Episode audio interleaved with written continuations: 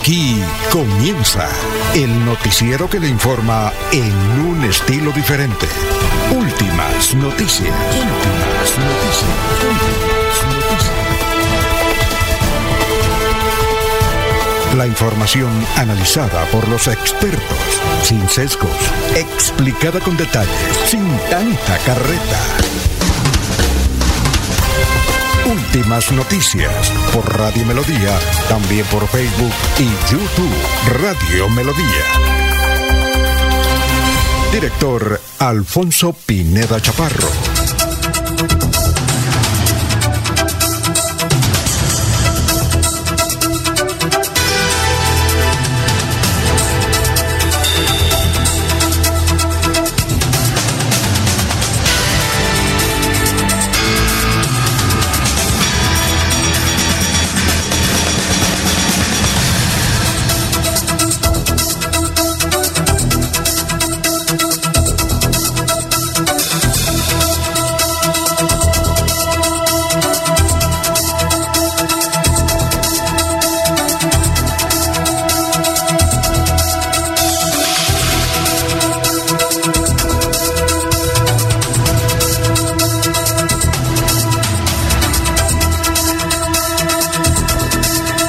Gracias a Dios, hoy es eh, lunes 24 de julio del 2023. Nos abre el micrófono Arnulfo Otero Carreño para hablar por Radio Melodía 1080M. Estamos por Facebook, estamos por YouTube, es decir, por donde nos quiere escuchar. Bueno, hoy 24 de julio es un día bolivariano. Un día como hoy, en 1783, nace Simón Bolívar en Caracas, el militar y político venezolano, fundador de las repúblicas de la Gran Colombia y de Bolivia, junto al general José de San Martín. Eh, fue una de las figuras más destacadas de la independencia en Sudamérica. Bueno, hoy es el Día Internacional de, del Autocuidado. Hoy es el Día Internacional del Autocuidado. Un día como hoy, en 1802, nace Alejandro Dimas. Un día como hoy, en 1911, eh, se funda la ciudad de Machu Picchu en el Perú. Encantadora ciudad, muy, muy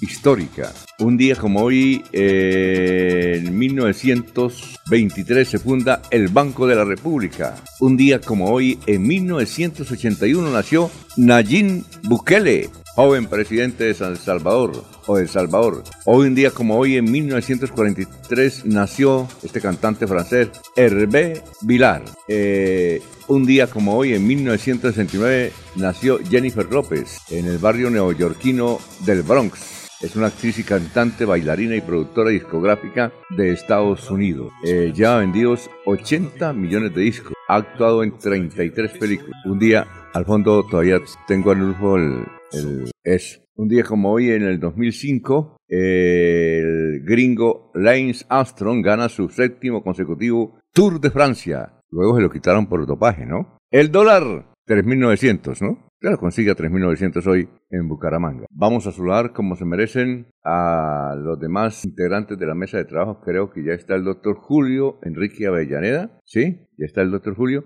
Vamos a, saludar como se merece al doctor Julio Enrique Avellaneda, que nos da gusto eh, escucharlo y verlo. Ahí lo, lo ubicamos en la casilla. Doctor Julio, muy buenos días. Alfonso, muy buen día para usted, para Jorge, Laurencio, para Arnulfo, para toda, toda la amable audiencia de la potente Radio Melodía. Un placer estar nuevamente al aire con eh, tan distinguido equipo de compañeros periodistas. Bueno, gracias por estar con nosotros, doctor Julio, muy amable. Eh, seguimos saludando ahora a don Laurencio. Vamos a saludar a don Laurencio Gamba.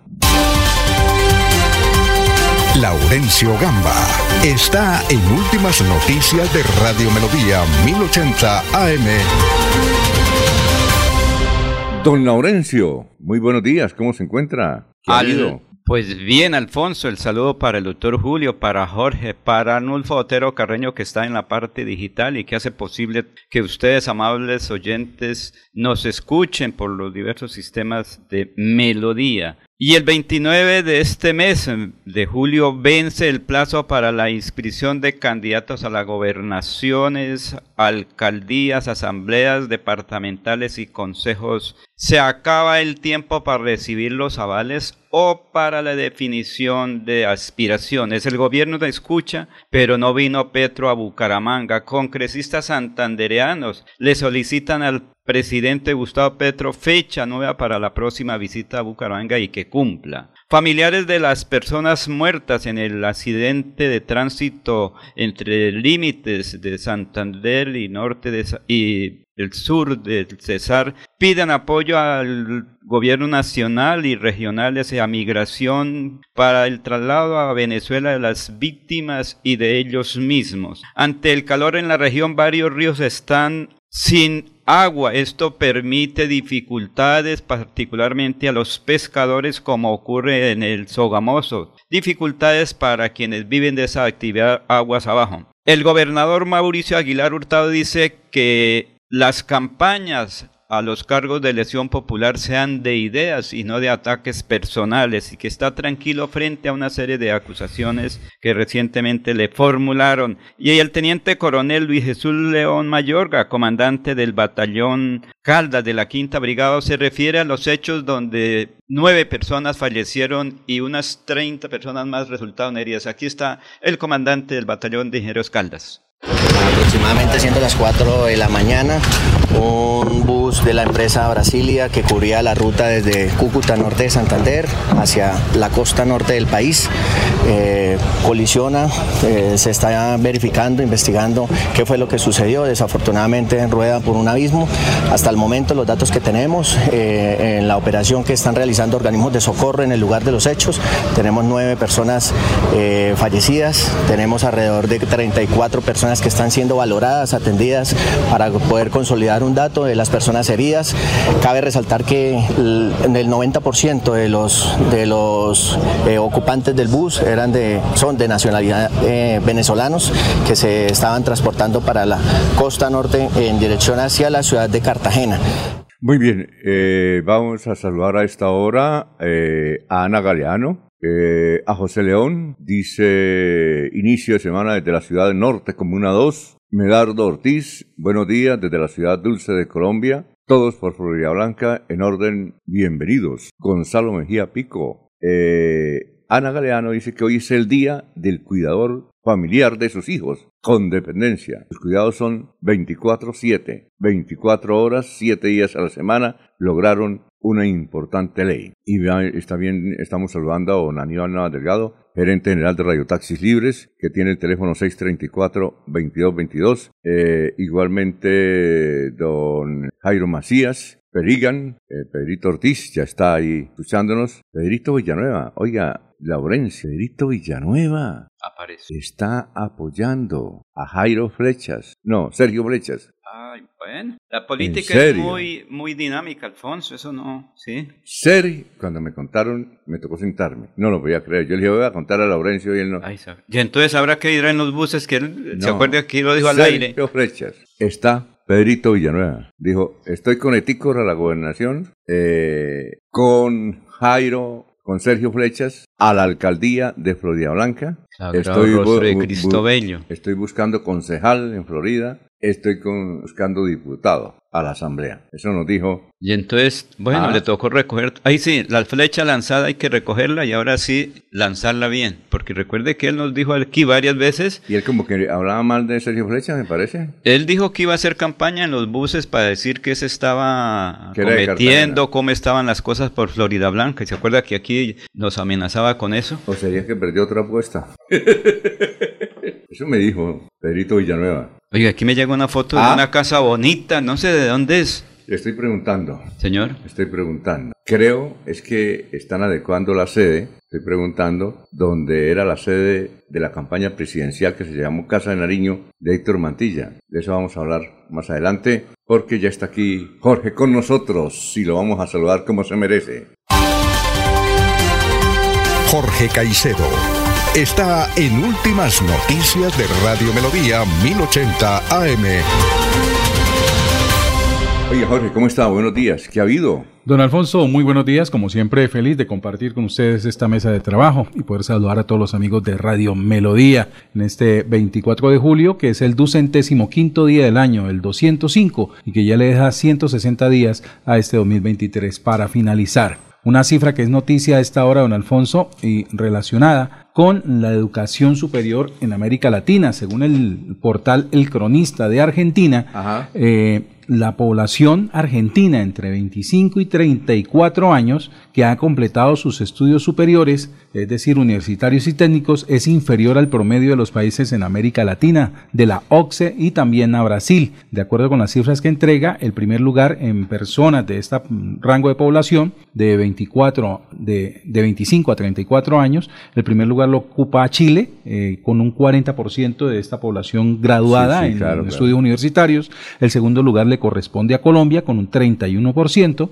Costa Rica con un 30%, México un 27%, Brasil un 23% y el sexto lugar Argentina con un 19% del sector de la población de 25 a 34 años graduado en una carrera profesional o técnica. Muy bien, y estamos saludando a las 5.15 también a eh, Perigan, a Juan José Rincón Osma, eh, a quién más, eh, a el hombre del sombrero Walter Vázquez, en fin, estamos saludando a ellos. Son las 5.15 minutos. Muy bien. Oiga, sí, es que parece, estoy preguntando acá, que la... ¿Usted supo cuál fue la sede de Rodolfo Hernández en la campaña presidencial? Casa de Nariño, ahí en la... En la, ah, eh, carrera 27, en la calle... Sí. Carrera 28 con calle 50 y algo, ¿no? ah, ya sé. Sí, porque esa fue la casa que donde fuimos en la noche, esa que todos estaban ahí centrados esperando el triunfo de el ingeniero para la presidencia. Recuerda que hay hasta italianos, periodistas extranjeros estaban ahí pendientes, ¿de acuerdo?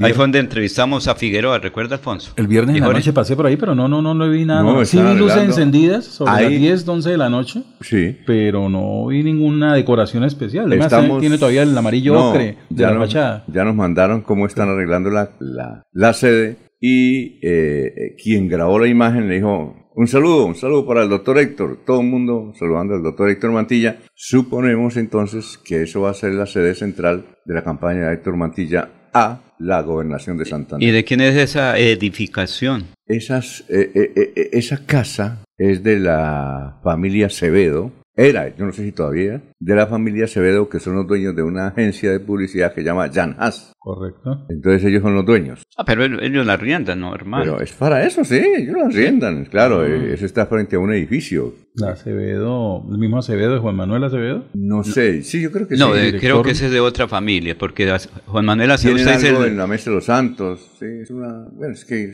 Acevedo son muchos. es muy fuerte en Zapatoca el apellido Acevedo. Sí. Y en el Socorro correcto. Entonces ahí va a quedar, eh, ya nos mandaron el arreglo, ¿no? Entonces estamos verificando si esa es la sede central de la campaña de Héctor Mantilla a la gobernación de Santander. Bien, y... Alfonso, un datico, eh, pues, a ver. hablando ya en materia política, 1.815.258 es el potencial electoral para este debate electoral que, como dije al comienzo, vence el tiempo este 29 de julio para la inscripción de quiénes son los valientes que realmente se inscriben, Alfonso, porque por ahora mucha gente está diciendo que soy candidato a tal cosa, que tengo los votos que tengo para la gobernación tantos, para la alcaldía tantos, para la asamblea tanto y para mi consejo tantos votos. Bueno, eh, eh, vamos a preguntarle al doctor Julio ¿Continúa ahí? Sí, doctor Julio. Hola.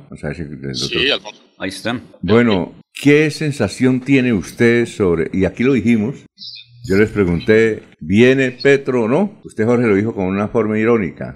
Yo, don Alfonso. Sí, sobre Petro. Eh, el único que dijo que venía seguro fue don Laurencio. Porque si es el primer mandatero de la nación. inocente, muy inocente. ¿Usted qué opina, doctor Julio, por la no venida del el doctor Petro a, Bucaramanga. ¿Usted qué cree? Eh, Alfonso me pregunta la razón por la cual... No, no, no, la razón no, la impresión. es decir, ah, independientemente...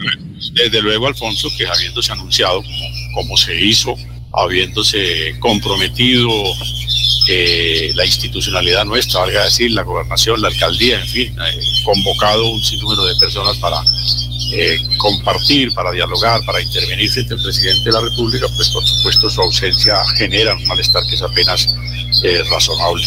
Doctor, vamos a, doctor, vamos a arreglar su línea porque veo que está en una incubadora usted. Puros pollitos. Escuchamos, escuchamos. Ahí mejora, Alfonso. Eh, ahí mejora, doctor. Listo. Eh, por supuesto, esa ausencia. Pero, pero, entonces cierre el otro canal porque parece que usted. A ver, eh, mejoró, pero ahora, siga. Sí, eso. Decía eh, que por supuesto esa ausencia, eh, tras los eh, preparativos y toda la logística desplegada, causa una, una sensación, una desazón en la opinión santanderiana y, y, lo más lamentable es que no conocemos a ciencia cierta las razones por las cuales el presidente no concurrió a un acto que se había publicitado y promocionado con su con su presencia y que había generado, como es natural, un sinnúmero de, de expectativas. Yo, yo creo, Alfonso, que las razones por las cuales el presidente no concurrió eh, se originan en que eh, había estado ausente por varios días del despacho presidencial, estuvo en Europa, llegó directamente, pasó para eh, San Andrés Islas y por supuesto el 20 de julio regresa a la instalación del Congreso de la República. Y seguramente pienso, pienso, no, estoy hablando como abogado de oficio ni me faltaba, eh, pues encuentra un cúmulo de, de, de, factores, de decisiones, de temas eh, por resolver, que a lo mejor esas circunstancias fueron las que impidieron, pero, pero eh, creo que sí amerita la opinión santanderiana una respuesta mucho más clara acerca del por qué eh, el presidente dejó con los tres hechos a los santanderianos. Ahora, Aquí habíamos dicho, y, yo les dije a mis compañeros, póngale cuidado, Petro no viene. Yo, la razón mía era porque eh, había recibido un golpe en el Congreso de la República, donde sus alfiles no quedaron en el Congreso. Entonces yo dije, el tipo está triste, mmm, está analizándolo. Entonces llama a Carlos Ramón y dice, vaya, como evidentemente él vino. Carlos Ramón estuvo ahí pero la gente no le paró bolas. El alcalde de Bucaramanga pronunció unas palabras muy fuertes contra, contra el doctor Petro. Oiga, y doctor Julio, usted sí vio el Twitter que publicó el Chumi Castañeda, que es, es, eh, es que creo que es de la mesa directiva del Consejo Bucaramanga, es del Centro Democrático. ¿Usted vio lo que escribió el Chumi Castañeda? Eh, Alfonso, vi por ahí una nota periodística donde eh, se reportan unas declaraciones en el sentido de que al presidente Petro no le cree nadie. Ese es una, pero lo otro fue más fuerte. No, no, no. A ver, Jorge, usted tiene por ahí el, el, el, trino del. Claro que no nombró a Petro, pero todo el mundo dice gallina. ¿Cómo es? Eh, frito se come, gallina lo pone, y, y, y es de, ahora es de diferentes colores, ¿no? Blanco, azul, sí, verde, ¿sí o no? Amarillo. ¿Tiene ahí el trino? Sí, Alfonso, Mire, vale que el trino. Eh, a ver, ¿tiene ahí el trino? Estuve, tuve bastante actividad el fin de semana. Ah, ya. Estoy, pero sí lo tengo. No, pero es que toca leerlo textualmente. sí, claro, por supuesto. Ese libro, no se, ese, ese trino no se puede leer. No se eh, puede hacer interpretación. No, no, no. Eh, sí se puede interpretar, pero, pero hay que leerlo textualmente. ¿Sí lo encontró? Sí, señor. A ver, si lo encontró, a ver si yo. Es que aquí me. Señor, acá lo tengo. A ver, listo, perfecto. Fue escrito en la cuenta del Chumi Castañeda, eh, sí, identificada así, Chumi Castañeda, a las 3 y 54 de la tarde del 21 de julio. Dice lo siguiente es que pedirle a un alcohólico y consumidor de cocaína que llegue a una reunión de trabajo un viernes es imposible. Bueno, pero se cuidó, porque ahí no puede haber demanda, ¿no? Eh, llegan a Chumi y lo, lo llevan ante el juez. ¿Usted escribió? Sí, señor, pero yo no mencioné a Petro. con un amigo que estábamos para ir, no fue. O, doctor Julio, ¿puede haber investigación con su posición o no? Eh, pensaría, Alfonso, que, que las declaraciones, de, de luego desatinadas, eh, ya es hora de que en Colombia dejemos de, debatir con, adjetivos calificativos, Alfonso, ¿no? Porque aquí el debate es básicamente descalificar al, contradictor y de eso no se trata, nada le aporta al debate político y a la democracia. Como decimos formalmente, eh, declaraciones de, este orden y, en, este, en este sentido. El propósito de, de querer descalificar y de legitimar simplemente porque no estoy de acuerdo con, eh, con la persona con la cual tengo eh, diferencias. Pero por supuesto, para ser puntual en la pregunta suya, mm, eso no tendría a mi juicio alcance ninguna repercusión, ninguna consecuencia de carácter eh, penal si es que esa es la inquietud. Ahora en Doctor, pero, eh, doctora Avellaneda, con los buenos días. Esto, pero el caso del Chumi es, es, es, muy laxo y toca el tema muy superficial. Y como lo dice el doctor Avellaneda, pues eh, es hora como dejar de, el debate de los, de los calificativos a, un lado y, y, ser más, más, más amplio y, más propositivo. Pero, por ejemplo, la cuenta de Pablo Felipe Robledo, el ex superintendente de, de, sociedades, creo que era el de él, en el gobierno de Santos, también el mismo día escribió en su, en su cuenta de Twitter, con solo decirles que era más cumplido y vivía más sobrio Diomedes Díaz que Gustavo Petro. Y aquí, ah. y aquí arroba Gustavo Petro, directamente le envía el ah, mensaje. Pablo Felipe Robledo no tiene ningún problema en irse por las ramas. directamente lo tilda que era mucho más cumplido y vivía más sobrio Diomedes Díaz que eh, Gustavo Petro tal cual lo dice.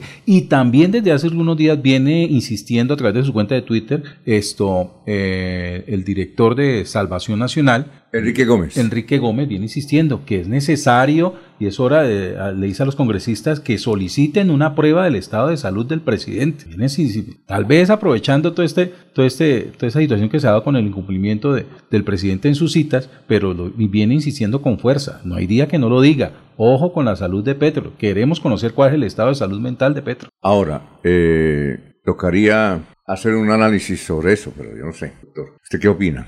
Yo, yo, creo que hay que distinguir dos cosas, Alfonso. Una es la salud mental del presidente de la República. Creo que con las intervenciones que hizo el 20 de julio en la mañana en la isla de San Andrés y con la que hizo en la tarde en el Congreso de la República, estemos o no estemos de acuerdo con sus contenidos, no es menos cierto que hizo dos exposiciones muy coherentes, ordenadas, sistematizadas, en donde fija unas posiciones del gobierno respecto a los temas que, abordó. De manera que eso demuestra esa coherencia que no tiene ningún problema de carácter eh, mental. Otra cosa es las razones por las cuales el presidente eh, ha eh, acostumbrado ya a incumplir con su presencia en, determinados actos para los cuales se convoca previamente. Esa sí es una causa que amerita una explicación mucho más solvente, pero son dos fenómenos, a mi juicio, perfectamente diferentes. Son las 5.26, vamos con el doctor Luis José Arevalo el pensamiento de hoy, empezando el lunes. Doctor, muy buenos días.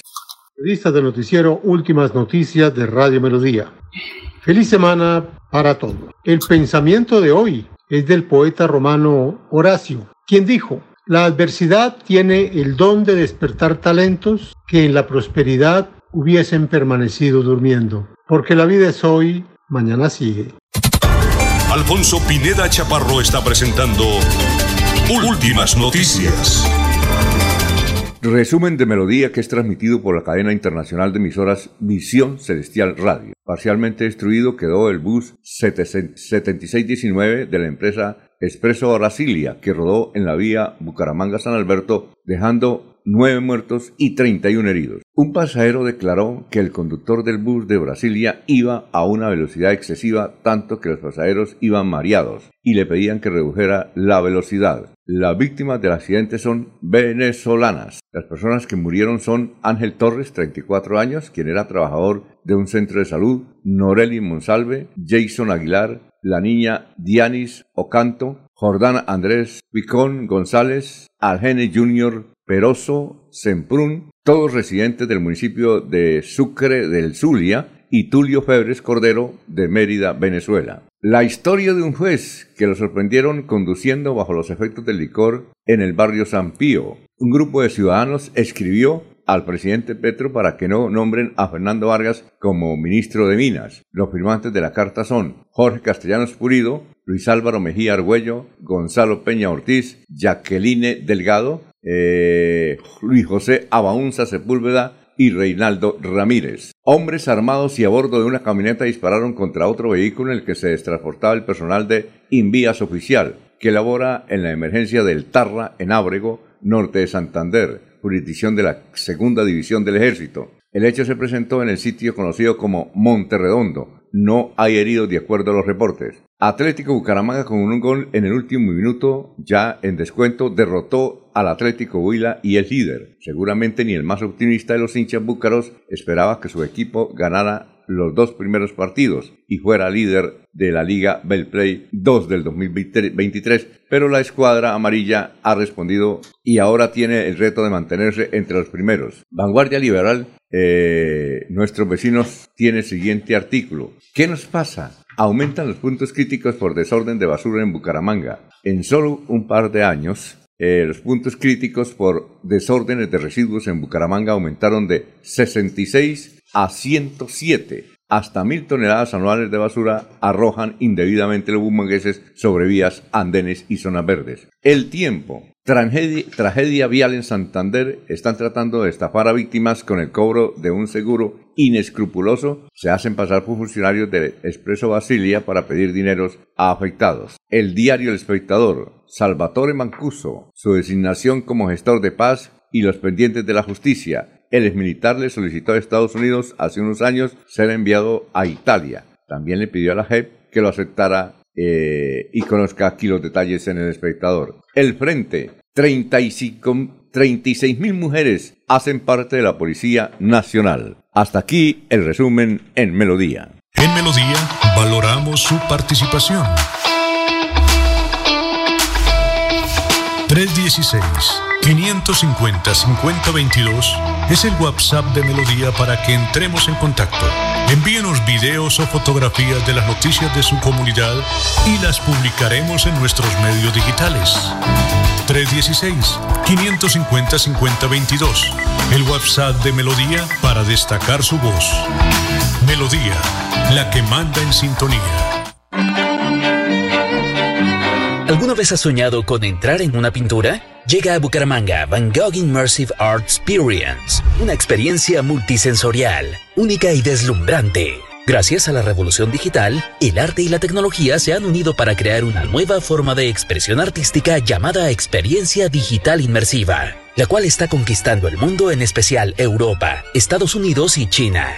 Desde el 4 al 28 de julio en el Centro de Convenciones Neomundo, podrá disfrutar de un recorrido expositivo de alguna de las obras más icónicas de Vincent Van Gogh. Boletas en tu boleta.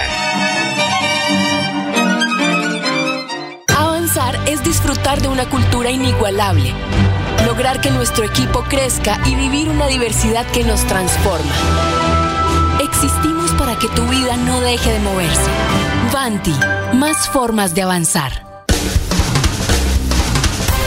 Se va la noche y llega últimas noticias. Todos los días, desde las 5 de la mañana, empezar el día bien informado y con entusiasmo.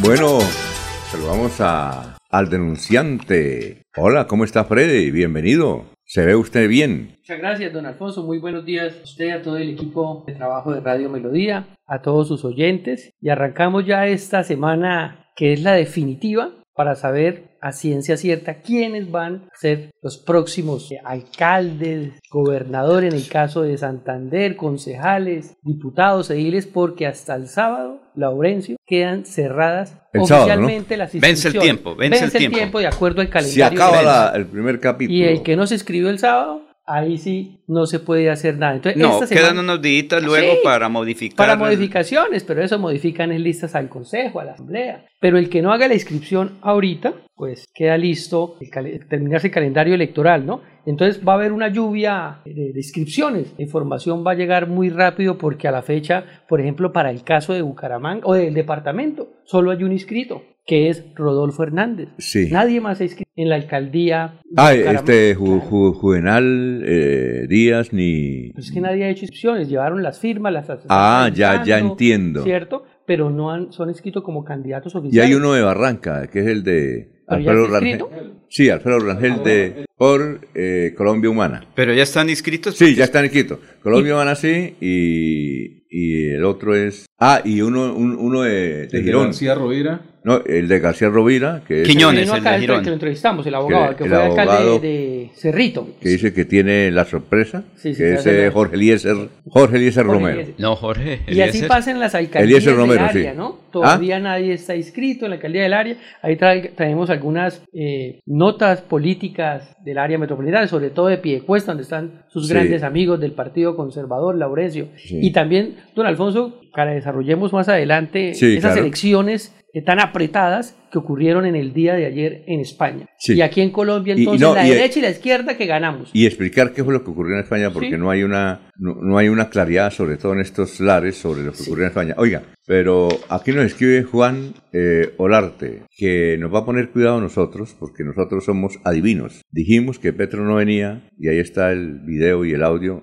y no vino. El único que dijo que viniera Laurencio. de la fe hincha canario. No, no, es que si el presidente de todos los colombianos se llama Gustavo Petro no, no, es que quiera o no quiera uno. Laurencio, es que lo que estamos aquí diciendo no es si usted o no tenía razón, sino que el único que dijo que venía fue sí, usted. por eso. Eh, de resto todos, inclusive el, el historiador dijo que tampoco venía. Y no vino. Y no vino. Yo dije que venía. No, no, pero. Lo... Ah, sí, Jorge dijo que venía, acuérdese, que no me dejaron solo. No, pero irónica. Dijo, eh, usted sabe que él. siempre llega. Él siempre llega.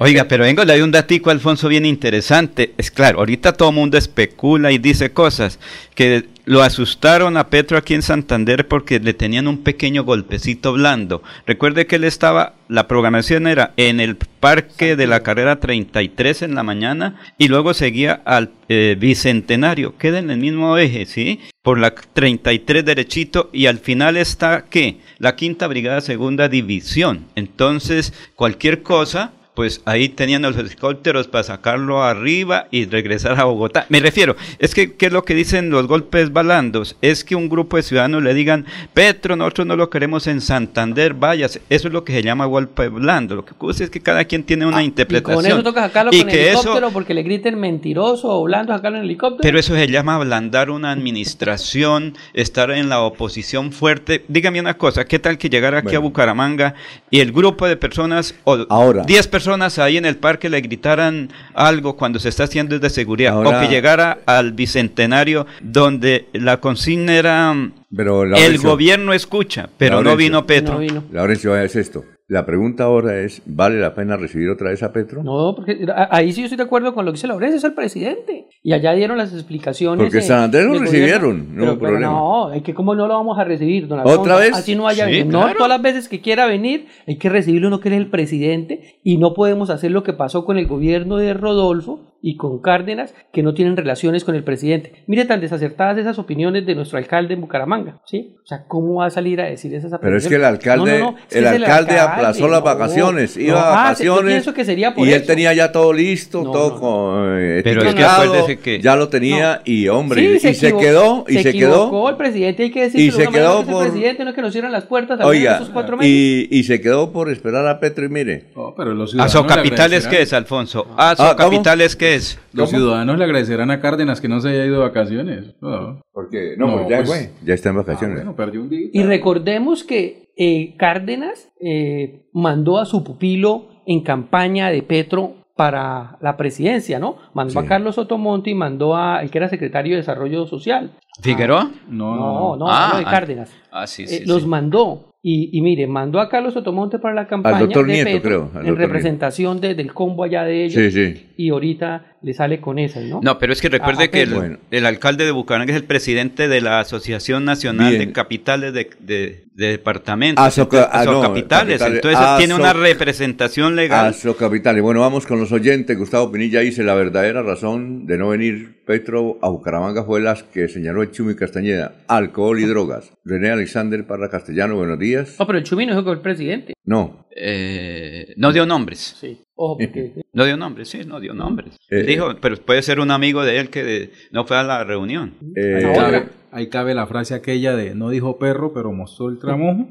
Edinson, Rueda de Guizamón. Buen día, se alista el gremio de taxistas para salir al paro en Bucaramanga. ¿Usted lee? Sí, señor. ¿Cuándo? ¿Hoy? Por el alza de la gasolina está previsto a nivel nacional un sector ¿Y el paro cuándo es? Hoy. ¿A qué horas? A partir de las 7 de la mañana un ¿Y aquí sector, cómo van a hacer? Pero ¿Cómo? averiguamos cómo van a hacer aquí en Lo que entiendo yo es que de pronto ellos salen a protestar Sí, particularmente en las estaciones de gasolina, evitar que la gente vaya a tanquear porque está muy costosa, que bueno. Entonces, como dijo alguien, ¿pero qué? Si nosotros compramos la cerveza al precio que sea y la gasolina, eso no hay problema porque se paga como si llega usted a un sitio y dicen, bueno, a 5.500 a la cervecita se pide, deme 10. Y si le dicen necesitamos 10 galones Bien. de gasolina, se paga como la cobre. Freddy Ernei Abril Valderrama, buenos días para toda la mesa de trabajo y oyentes de Radio Melodía, Sintonía desde Piedecuesta, Barrio El Refugio. Martín Silva, su amigo, buenos días a la mesa de trabajo, gracias por mantenernos informados. René Alexander Parra Castellanos, ojo, noticia política internacional. ¿Qué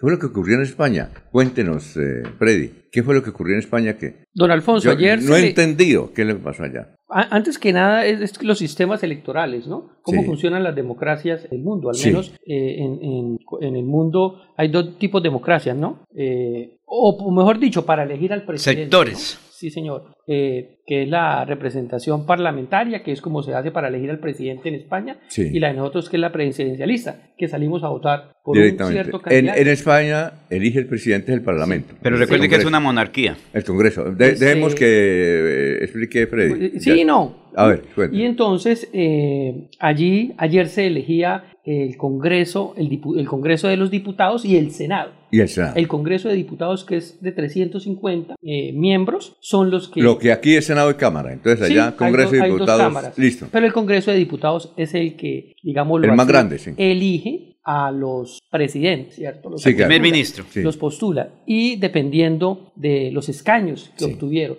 Pero entonces ayer, de acuerdo a la votación que se daba el Partido Popular, el PP, que, es el, el- que es la derecha, la derecha. que es el de Alberto Núñez Feijó, Sí. no sé si lo pronuncie sí. bien, tiene a hoy 136 escaños. Sí. Ahí también nuestro amigo René nos hace también una síntesis muy buena, lo está diciendo ahí por, por Facebook, René Sí. Alexander Parra de Florida Blanca. Sí. El Partido Socialista, que es el PSOE, del Sí. actual presidente Pedro Sánchez, obtuvo 122 escaños. ¿Y el otro cuántos? Tiene que tener 136 la mayoría. No hay 136, todavía no, pero está Vox, que es el que dicen que es el partido de extrema derecha, Ajá. obtuvo 33 escaños. Y Sumar, que es una coalición de izquierda, tuvo 31. Sí. Es decir, que a la fecha ninguno tiene las mayorías de los 176 votos que se requieren o escaños. Ajá. Tienen que apelar a otros partidos pequeños Coalición de gobierno. que también tienen votos. Por ejemplo, el ERC tiene 7, JXCAT 7, bueno, y hay otros como seis partidos minoritarios que tienen unos Sí, claro. escaños. A ver si se puede completar esa eh, mayoría Sí. de los 176 y que puedan postular. Entonces, eh, ganó. ¿Quién ganó allá? Pues si 50 y hiciéramos cuenta 50, por escaños, empatados. si fuera cuenta por escaños, pues tocaría sumarlos y por ahora eh, Alberto Núñez del, del PP. Pero Ese- no le alcanza para hacer Pero no le gobierno. alcanza. Bueno, el Es doctor decir, Julio. El gran ganador se puede decir que es mi- el mismo Pedro Sánchez. Ah, porque ya. teniendo todo en contra, de acuerdo a las elecciones Sí. que se hicieron hace un mes, sí, eh, se esperaba que el triunfo de la derecha en la jornada anterior se diera y por lo tanto hicieran gobierno y, y de inmediato pidieran la admisión de, de, de Pedro Sánchez. Ya Ajá. con este resultado en el cual no hay mayorías todavía y los dos grupos mayormente votados, tanto el PSOE de Pedro Sánchez, el PP de, de, de Núñez Feijó, eh, pueden eh, buscar ahora, tratar de hacer las mayorías eh, con los grupos más pequeños. Sí. ¿sí? Eh, Pedro Sánchez ga- tuvo, ahora, se aferra al poder por lo menos hasta diciembre, ¿sí? Sí. permanece allí como presidente, cuando si el resultado fuera un tanto más adverso en la jornada anterior, perfectamente hoy estaría renunciando a este Bueno, perfecto. Doctor Julio, ¿usted tiene algún comentario sobre el particular? Alfonso, de pronto algunas eh, pequeñas precisiones. ¿no? Sí, claro. Sí. En primer lugar, eh, no son propiamente eh, diferencias en los sistemas electorales, porque entre otras cosas allá se utiliza el mismo sistema, el voto de hockey que utilizamos en Colombia. Lo que varía sustancialmente es la forma de gobierno. Allá hay una forma de gobierno parlamentaria hay una forma de gobierno presidencial. En los sistemas parlamentarios, Alfonso, lo característico es que el jefe de gobierno, recuerde usted que en los sistemas parlamentarios hay jefe de Estado y jefe de gobierno. El jefe de Estado en España es el rey y el jefe de gobierno es aquel que, de acuerdo a los resultados para el Parlamento, gana las elecciones. Eh, en este caso, eh, en principio, el ganador es el señor eh, Núñez Feijó, pero como se exige una mayoría absoluta que no la obtuvo, pues necesariamente debe entrar a hacer coaliciones con otros sectores políticos para poder conformar una mayoría que le permita asumir la condición de, presidente del gobierno español. Esa es una condición que declara formalmente el rey, una vez se ha consolidado la, mayoría constitucional requerida para, para ello. Ahora, ¿quién ganó las elecciones? Yo pienso, Alfonso, que en el fondo hubo un empate técnico. Porque ninguno de los dos sectores puede conformar gobierno por sí solo. La derecha soñó con que tenía la fuerza suficiente para que mm, autónomamente conformara el gobierno español y resulta que los resultados electorales, valga la redundancia, no le dieron la fuerza eh, suficiente, por lo que tiene que acudir a concertar, a hacer acuerdos políticos. Los acuerdos políticos se hacen en Colombia y en todas partes del mundo con otras fuerzas para poder conformar eh, el gobierno. El análisis que hacen es que tiene más posibilidades de hacer coalición de gobierno Pedro Sánchez que el sector del Partido Popular, porque le queda abierto el espacio con un numeroso grupo de sectores independientes más afines hacia el pensamiento democrático o de centro izquierda que el margen de que dispone el Partido Popular porque solo tiene la fuerza conservadora de ultraderecha, más que conservadora de ultraderecha del sector de Vox, que tampoco, ni aún sumando los 33 escaños que ganó, le permitiría conformar mayoría absoluta. Ese es el panorama. Ah, bueno, muchas gracias. Vamos a una pausa. Son las 5.46. Vuela tan alto como quieras este 12 y 13 de agosto con el Festival del Viento y las Cometas de Florida Blanca en el Parque Internacional del Parapente. Disfruta nuestra deliciosa gastronomía y emocionate con todo lo que estos dos días tenemos preparado para ti. La ciudad dulce está mejor que nunca. Festival del Viento y las Cometas de Florida Blanca. 12 y 13 de agosto en el Parque Internacional del Parapente. Vuélate a vivirlo. Organiza Alcaldía de Florida Blanca. Miguel Moreno, alcalde. No queremos venderte nada. Solo queremos darte 20 segundos que puedas dar gracias por cada experiencia de amor que te ha llevado a donde estás hoy. Recuerda que el tiempo que compartimos es valioso y el amor es eterno. Por eso en Los Olivos hacemos un homenaje al amor. Los Olivos, un homenaje al amor. Avanzar es moverse con gas natural vehicular que te ayuda a ahorrar y proteger el medio ambiente, respetando la naturaleza y ayudándote a llegar hasta donde quieres ir. Existimos para que tu vida no deje de moverse. Vanti, más formas de avanzar. El día comienza con melodía. Últimas noticias, 1080 AM.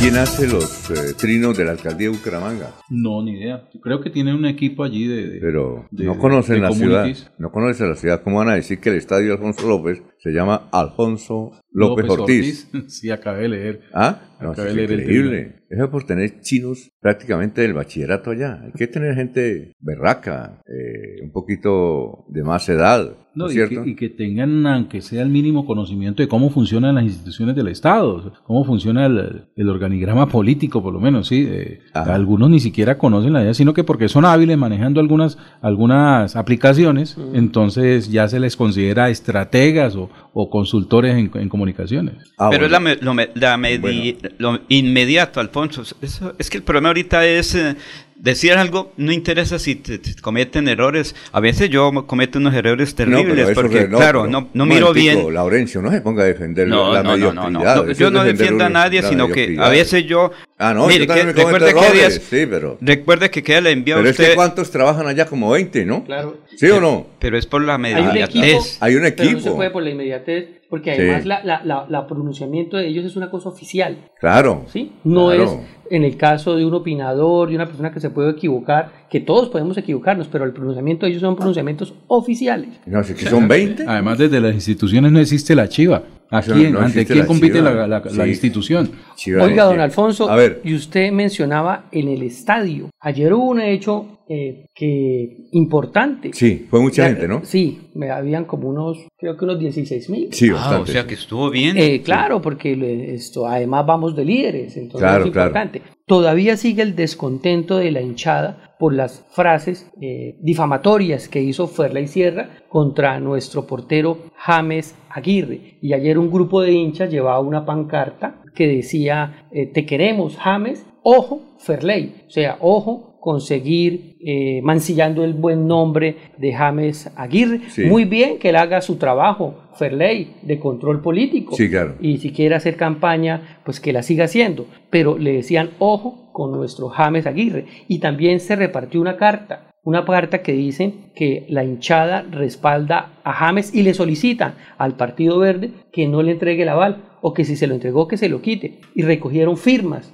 Y esa carta la van a enviar o yo no sé si ya la enviaron, a las directivas de eh, Partido Verde a nivel nacional.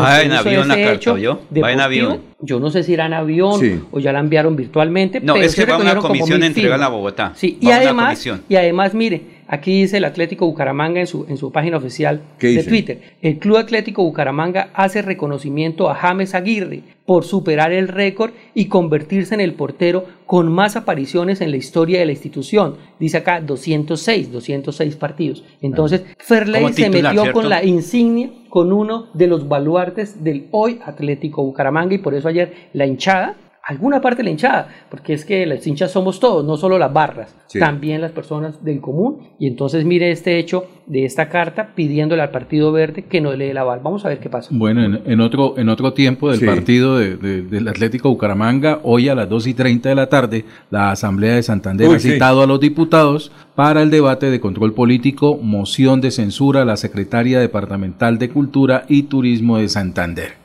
la cita hoy a las 2 y 30 de la tarde en el salón, ya es oficial, en el auditorio de, de, la Asamblea, en el Luis Carlos Galán Sarmiento. A partir de las 2 y 30 de la tarde está citada esta sesión de la Asamblea Departamental. Eh, ¿Usted cree que hay más? Sería la primera sesión de censura en Colombia, ¿no? Si gana, ¿no ha habido en Colombia alguna? ¿Sí? ¿No? Sí.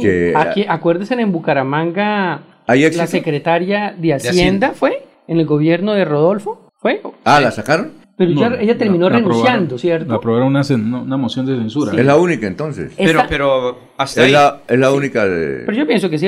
Y esta es citada por, por Ferley, muy bien que lo haga. O sea, ese es el control político que él debe hacer como diputado y esta iniciativa la promovió él, recuérdenlo. Y obviamente la firman otros diputados para que 11 diputados. Y la sesión esta se estaba como dilatando, ¿no? Que decía que, oiga, que por qué no la han citado, pero, pero la dilatación no era de un querer, sino era un procedimiento que se tenía que hacer. La legalidad, la legalidad. Se supone que los 11 diputados están de acuerdo con la moción de censura, ¿no? Se supone. sí, señor. Mejor, ¿quiénes serían los cuatro que no votaron a favor? No, eh, fácil. Este, Mauricio Mejía. René Garzón, que es el presidente. René Garzón. Dos. Eh, este, Arley Valero. Arley, Valero y, Y Hugo Cardoso. Y Hugo Cardoso. Cuatro, son bueno, pero, pero, es que hay una cosa, don Alfonso. ¿Cómo? 11 y 4, 15. 15 faltaría uno. Y, y, y, quién más? Ferley. No, pues no, él fue de la iniciativa. Está a favor, claro. Está, a favor. Pero don Alfonso, como decía el diputado Mauricio Mejía, se ha escuchado la versión de Ferley Sierra, como decimos, está bien, disculpen que haga control, ahora tienen que escuchar a la secretaria Ella tiene que ir, obviamente. a los, claro, es que hay que escuchar las dos partes, no es que ya llegó allá y entonces votamos para que se vaya, no, es un procedimiento que hay que cumplir. Es más, la sesión de moción de censura creo yo que no se debería llamar así, pues una sesión de, control donde se va a escuchar y luego sí se tomará la decisión. No, pero creo que, o sea, el derecho creo que ya eh, ella presentó los requerimientos, hoy se discuten y seguidamente se va a votación si, eh, si hay mayoría, vamos como el gobierno español, si hay mayoría para que se apruebe eh, creo que eso lo maneja un poquito mejor el doctor Julio Enrique, la moción de censura, porque ellos tienen también unos elementos de mayorías. No, sí, sí, Ahí se, doctor Julio, ¿la moción de censura no necesita apelación o sí? ¿O eso va directamente ya? Eh, aprueba la asamblea y la sacan. Alfonso, la moción de censura es un juicio de control político. Como todos los juicios, está sometido a los principios esenciales del debido proceso. Toda la regulación, toda la manera procesal como se adelanta el juicio de control político está arreglado en la Constitución. Y por supuesto ahí se determinan las garantías para el funcionario que es objeto de citación, las formas de intervención de quienes eh, eh, adelantan el juicio, la manera de determinar si se propone, se vota o no moción de censura y las condiciones en que esa moción de censura finalmente debe adoptarse. Hay términos señalados para que eh, se proceda finalmente a hacer esa, esa votación y se exigen unas mayorías mm, mínimas, en este caso absolutas, para eh, determinar si finalmente prospera o no la moción de censura. Por es manera decir, que... Es decir, ahí eh, el resultado es, supongamos, 11 a, a 4. A 5. O a 5. Eh, ahí, Sí. ¿qué procede después? Eh, Alfonso, se requiere que para que se apruebe la moción de censura, que ésta sea, eh, tenga el voto afirmativo de por lo menos las dos terceras partes de los eh, integrantes de la, de la respectiva corporación. Mm, Estamos hablando de la, de la Asamblea de Santander, creo que tiene 16 diputados, si mal no estoy. Ajá. Sí, 16. Y Eh, pues habría entonces que determinar cuáles las dos terceras ¿Y cuáles partes son? de 16. A ver, ¿no? necesitamos un matemático. ¿sí? Pues ¿Cuál serían es? 11. 9. No, no, las dos terceras partes, ¿cuánto es? 9 y De medio. 16 Sí. sería eh, eh, 12 votos, creo yo. Ah, entonces no le alcanza. no le alcanza, porque van 12 y estos votan 11. ¿Cierto, doctor? Se salvó. Eh, Se salvó. eh, No, que digo que 12 porque hay que, hay que hacer las aproximaciones pertinentes, pero de- desde luego se puede hacer con mayor rigor el ejercicio matemático, pero en mi opinión serían 12 votos. 12 votos. Si tienen 11, no. Se salvó. Entonces, Pues por, por eso digo que habría que hacer, es decir, dividamos 16 en 3 y multipliquemos por 2 el resultado. Ese ese es, eh, es la cifra. Entonces, Ah. eh, si alguien me ayuda ahí con una calculadora. 16 Ahí. dividido en 2. Sí, ¿cuánto da? no, no, en 16 3, en 3, en tres. 3. en 3. En 3. Sí. 5.33. Multiplique por Ahora lo por dos. multiplicamos Por dos. por 2. 16. 10.66, o sea, se Ah, aproxima a Eh, 11. sí son 11, Alfonso. Ah, Ah, entonces 11, sí. Entonces 11, sí. lo que había dicho en un principio. Sí, sí, claro, claro, claro. Claudia Ramírez votó Ah, en bueno, contra. perfecto. Muy bien. Claudia Ramírez, eh, diputada, votó en contra. A Entonces, favor de la de ella firmó la propuesta Por eso, también. A favor. A favor de. Sí, de- claro. De por sacarlo. eso. Es que hay Muy bien. Pero que haya, que haya firmado la proposición no, significa decir que se- se termine dándole el voto a, Sí. a la censura. También es eso. Es obviamente la posición de cada diputado, pues es buscar claridad frente a lo- esta situación que se presentó allí en la Secretaría de Cultura y obviamente la sesión de hoy será el escenario donde las partes, tanto eh, la del diputado Ferley que adelantó la investigación como la misma Secretaría de, de- de- de Cultura, pues eh, presenten eh, a ver dónde pudo haber existido la falla de esta situación que tiene en apuros a los artistas de Santander. Bueno, vamos a una pausa. Pero es política pero la acción de hoy, eso es acción política. Vamos a una pausa. Antes está Berta Galeano. Ah, está Olguita. Vamos con Olguita. Berta Galeano sobre lo de Florida dice, recuerdo esto. ¿Qué le, ¿Qué le dije hace unos días con relación al señor Villanueva? Yo creo que va a haber matrimonio político en Florida Blanca.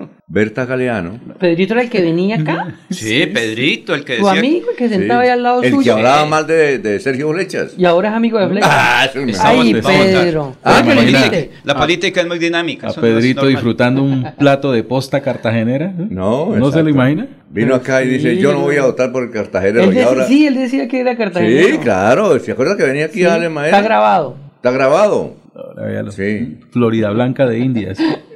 Ahí, ya está. Él, fue el que trajo. Y de eso. Villanuevas. Él fue el que trajo eso de Florida Blanca de Indias y ahora es el, uno de los jefes eh, de la La política campaña. es muy dinámica, Alfonso. Eso, Sí, hoy somos con- enemigos, mañana estamos Olguita. votando. Eh, Buenos días, Olguita. Buenos días, Alfonso. Muchas gracias. El saludo también para los compañeros de la mesa de trabajo y todos los oyentes de Últimas Noticias de Melodía. El trabajo adelantado para dignificar las condiciones socioeconómicas de las familias agricultoras que han sido víctimas del conflicto y quienes han podido recuperar sus terrenos se fortalece con los proyectos productivos dirigidos a los beneficiarios de fallos de restitución de tierras de Santander. Así lo confirma Carlos Millán Valderrama, director técnico de la Secretaría de Agricultura del departamento. Van a ser 15 familias productoras de cacao las beneficiarias de este importante proyecto en cinco municipios, Girón, Lebrija, Río Negro, San Vicente y el Carmen de Chucurí. Las inscripciones ya se encuentran abiertas y van a estar hasta el 25 de julio. Lo pueden hacer de tres maneras, a través de la página web de la Gobernación de Santander, en nuestras redes sociales o acercarse a la Secretaría de Agricultura para hacer su respectiva inscripción. Los beneficiarios que deberán tener además una hectárea con cultivo de cacao recibirán materia prima, insumo o maquinaria que impulse el crecimiento de sus unidades productivas, formación para el trabajo que permita fortalecer sus habilidades y acompañamiento para el óptimo aprovechamiento de sus recursos. Con esta información me despido agradeciendo a ustedes su atención. Continúen con más en últimas noticias de Melodía. Un feliz lunes para todos. Aquí Bucaramanga, la bella capital de Santander. Transmite Radio Melodía, Estación Colombiana, HJMH, 1080 kilociclos, 10.000 vatios de potencia en antena, para todo el oriente colombiano. Cadena Melodía, la radio líder de Colombia. Los invitamos a sintonizar el programa Curación Natural del médico especializado en medicina biológica alternativa y complementaria, doctor Ricardo González Parra, de lunes a sábado a las 7 y 30 y 9 de la mañana, con la orientación profesional para todo tipo de enfermedades, tratamientos con medicamentos naturales, sin químicos. Llame y agende su cita médica sin costo al 313-392-2623 o al 304-630-9500 para ser atendidos en el Hotel Cabecera Country en Bucaramanga, calle 48, número 3429. Avanzar es darle calidad a tu hogar y a más de 3.5 millones de familias que usan gas natural todos los días para bañarse, cocinar, calentarse y mejorar su calidad de vida. Existimos para que tu vida no deje de moverse. Banti, más formas de avanzar.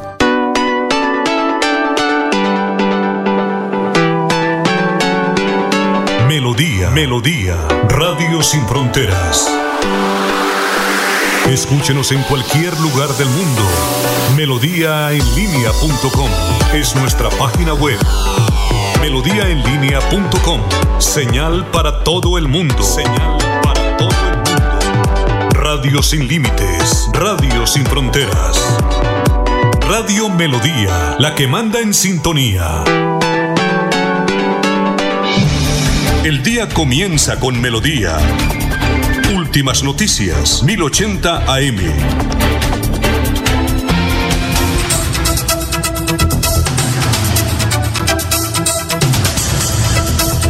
Son las seis y tres minutos. Tinto político, ¿no? Qué buena sesión, ¿no? Tinto político. ¿Pero Eh, sin azúcar o con azúcar? No, con o sin azúcar. A veces le echan sal.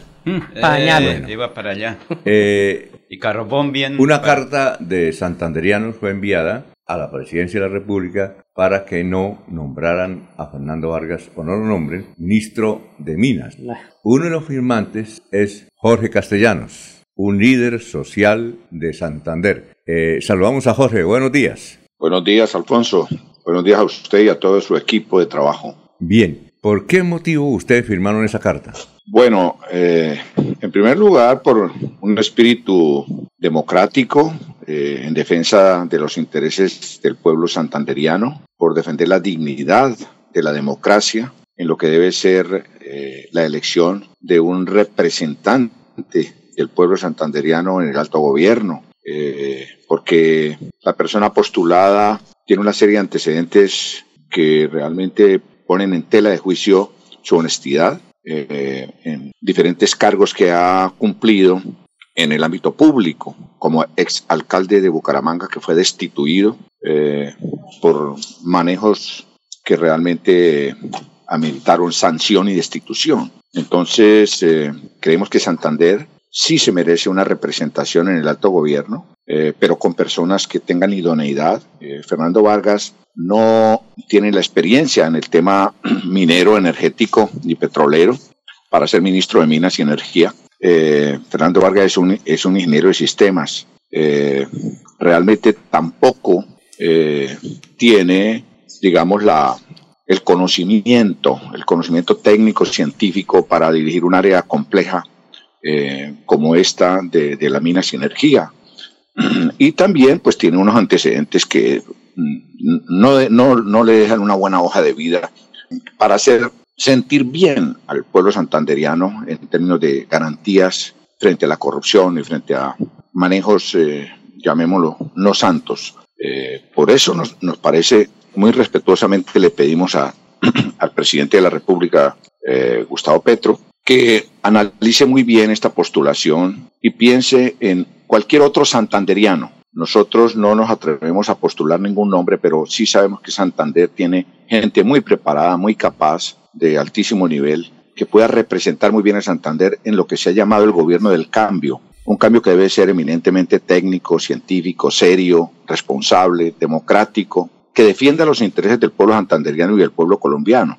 y que permita efectivamente que nos sintamos eh, con la confianza suficiente para respaldar esa designación. Eh, de manera que esa es la situación que nosotros hemos venido planteando y le pedimos muy respetuosamente al presidente que analice muy bien esta designación. Mire que pone en peligro, porque es que él es muy amigo del proyecto de Minesa para explotar el páramo de Santurbán. Y eso pone en alto riesgo el agua de, no solamente de Bucaramanga, de más de 30 municipios que consumen el agua potable, la economía, la industria, en fin, la vida misma de, de la región porque Santander tiene solamente esa única fuente hídrica, el páramo de Santurbán para los acueductos. Y él es muy amigo de que se siga explotando el páramo, de manera de que eh, es un alto riesgo en contra del pueblo santanderiano. Oiga, doctor Jorge Castellanos, eh, eh, ¿qué le hace pensar o qué evidencias tienen ustedes de que Fernando Vargas es muy amigo de Minesa?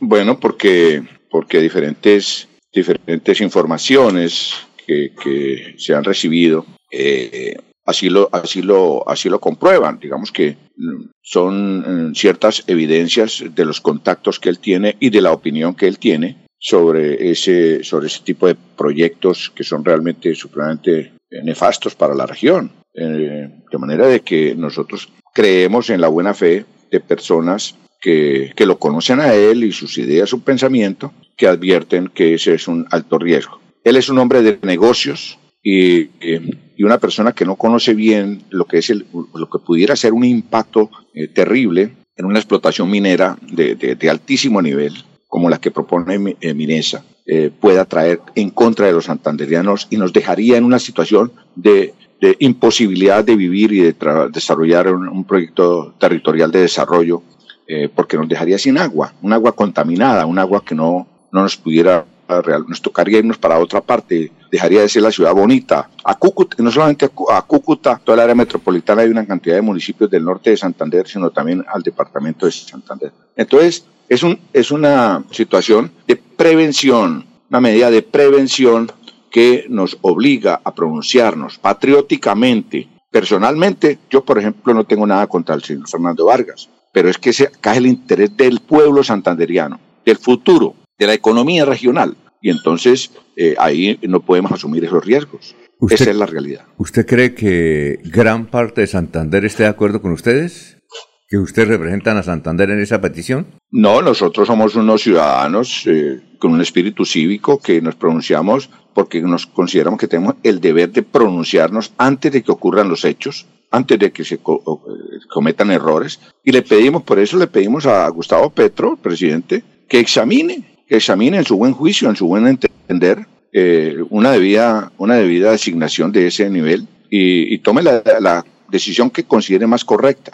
Pero por lo menos si nos queda por lo menos eh, eh, la satisfacción mínima de haber manifestado esto. Que después no vayan a decir, es que nadie dijo nada, es que nadie se pronunció, todo el mundo estuvo de acuerdo. Con los antecedentes de este señor, no, no amerita que Santander tenga esa, ese cargo. Sí, antes de ir con mis compañeros, eh, ¿y qué le responde usted a la gente, como un compañero que tengo aquí a mi lado, que se llama Laurencio Gamba, que dice que hay mucha envidia en Santander, eh, que lo vayan a catalogar a ustedes como envidiosos? Eh, no, no, Laurencio, un saludo muy especial. mira, no, no, efectivamente en Santander hay una, un rasgo de envidia terrible, es cierto, pero para nosotros el problema no es ese nosotros decimos, ojalá escojan otro santanderiano. Sí queremos que sea un santanderiano. Mire, Santander le produce al país petróleo, gas, le produce muchísimo a Santander el ámbito energético para todo el país, la, refinería, el complejo industrial de refinación y petroquímica. Es decir, acá se necesita gente de, de, una, de un gran talento y una gran experiencia en el tema petrolero y energético. Fernando Vargas no la tiene. Ese es, ese es el gran problema. Y ese es un asunto de, de manejo para para el interés futuro del país. Entonces no se trata de envidias, no, no, nosotros queremos que sea un santanderiano, pero hay muchos otros santanderianos que pueden hacerlo efectivamente, brillantemente y muy bien, y que ojalá nombren un santanderiano. Eso es lo que, eso es lo que pedimos. No es nada, no es nada en contra del interés personal de este señor, no. Creo que este señor, esto, pues mire, él, él ha sido sancionado por 10 años por, por manejos en lo público que no han sido correctos y, y, como alcalde de Bucaramanga. Y ese es un pésimo antecedente para aspirar a ser ministro. Bueno, eh, Freddy, Freddy Garzón. Doctor Jorge Castellanos, muy buenos días. Pues yo realmente hasta hoy es que sé, o mejor dicho, no es que sé, sino que escucho que el ingeniero Fernando Vargas tenga relación con Minesa, pero si ustedes lo dicen es porque tienen conocimiento y las pruebas respectivas. Pero mi pregunta no va hacia ese lado. ¿Por qué ese santanderiano no sirve hoy para que represente este gabinete, pero sí sirvió en campaña? Porque si usted hizo parte de la campaña de Petro, tiene conocimiento de que Fernando Vargas también ayudó en el departamento de Santander a elegir a eh, nuestro presidente Gustavo Petro. Bueno, eh, un saludo muy cordial para ustedes. Eh, pero permítame decirle, yo estuve en la campaña, efectivamente. Fui uno de las tantas personas que apoyó una idea de un gobierno eh, de cambio, ¿sí? de cambio democrático. pero realmente yo a Fernando Vargas lo que yo sé es que tal vez ayudó a financiar la, la, sede de la campaña, ¿sí? a, pagar de su dinero el gasto de, de la sede de la campaña. Eh, yo estuve coordinando la comisión programática, por ejemplo. Nunca lo vi a él en eso. Nunca lo vi haciendo un pronunciamiento de apoyo a la campaña. Eh, ni en las reuniones del, comité político, ni en las eh, comisiones, ni en los eventos. Yo nunca lo vi.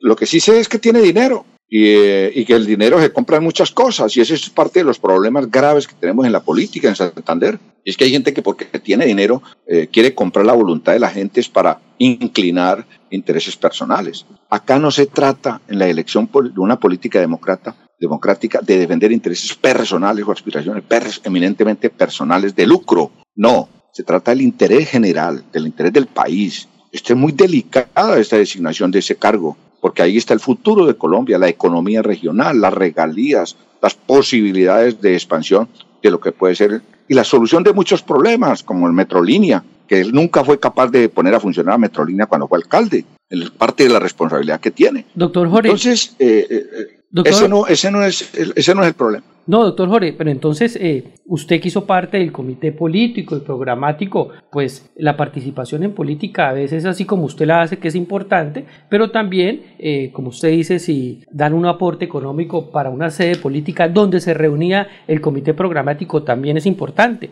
Pero también eh, veo que usted menciona que las cosas se compran, o sea, está afirmando que Fernando pagaba la sede o daba plata para comprar algo queda también en, el aire eso. No, pues sí, sí, lo que yo sé es que pagaba la sede, el, alquiler de la sede donde funciona la campaña de Petro Presidente. Eso es, es, lo que tengo entendido. Yo no he visto los documentos ni los recibos de pago, pero sí, pero sí sé que, que, ese señor aportaba unos recursos para eso. Era una simpatía, una donación que en cierta manera hacía para eso. Pero, pero es que eso no le da autoridad para, para ser ahora representante del gobierno nacional, por favor. Bueno, el eh, Laurencio. Eh, doctor Jorge, ¿qué perfil debe cumplir el próximo ministro de Minas y Energía? Porque es el centro, ahora que se habla tanto de la transición energética. Si con un decreto se nombra a un ciudadano que tenga algunos requisitos y con otro decreto se saca al ministro o ministra de Minas o cualquier ministro, entonces, ¿qué requisitos o qué perfil debe cumplir el nuevo ministro. Y aquí en Santander, ¿quién cumplir esos requisitos, ese perfil? Porque usted bien lo dice, y todos conocemos que aquí está la UIS, está la UDES y están tantas universidades que están preparando gente científica y capacitada. Bueno, eh, eh, Laurencio, eh, efectivamente, Santander tiene gente muy, de mucho talento. En la historia de Colombia, Santander ha producido grandes figuras en la perspectiva de la gestión pública nacional y regional. Pero acá lo primero es la hoja de vida que sea transparente como requisito. Eso sí, no, dejémonos de vainas. Ustedes lo saben muy bien que parte de los gravísimos problemas que tiene el país es la pérdida de confianza de la sociedad santanderiana, del movimiento, de la sociedad civil, del, ciudadano de pie en, en, la gestión pública por la corrupción. Así ha perdido la confianza. Recuperar la confianza necesita personas que demuestren una hoja de vida transparente y limpia. Ese es lo primero que debe considerarse. Y Fernando Vargas no la tiene. Tiene antecedentes muy delicados. Segundo, que haga un compromiso público, que se conozca que ha sido a lo largo de su trayectoria una persona que defiende el territorio santanderiano y colombiano. Fernando Vargas nunca lo hemos visto defendiendo el páramo de Santurbán. No lo hemos visto haciendo un pronunciamiento serio frente a lo que es el futuro de Santander y el, las perspectivas de proyección futura de Santander. Entonces, e, ese es el segundo elemento, además de la honestidad probada. Y el tercero, los conocimientos técnicos.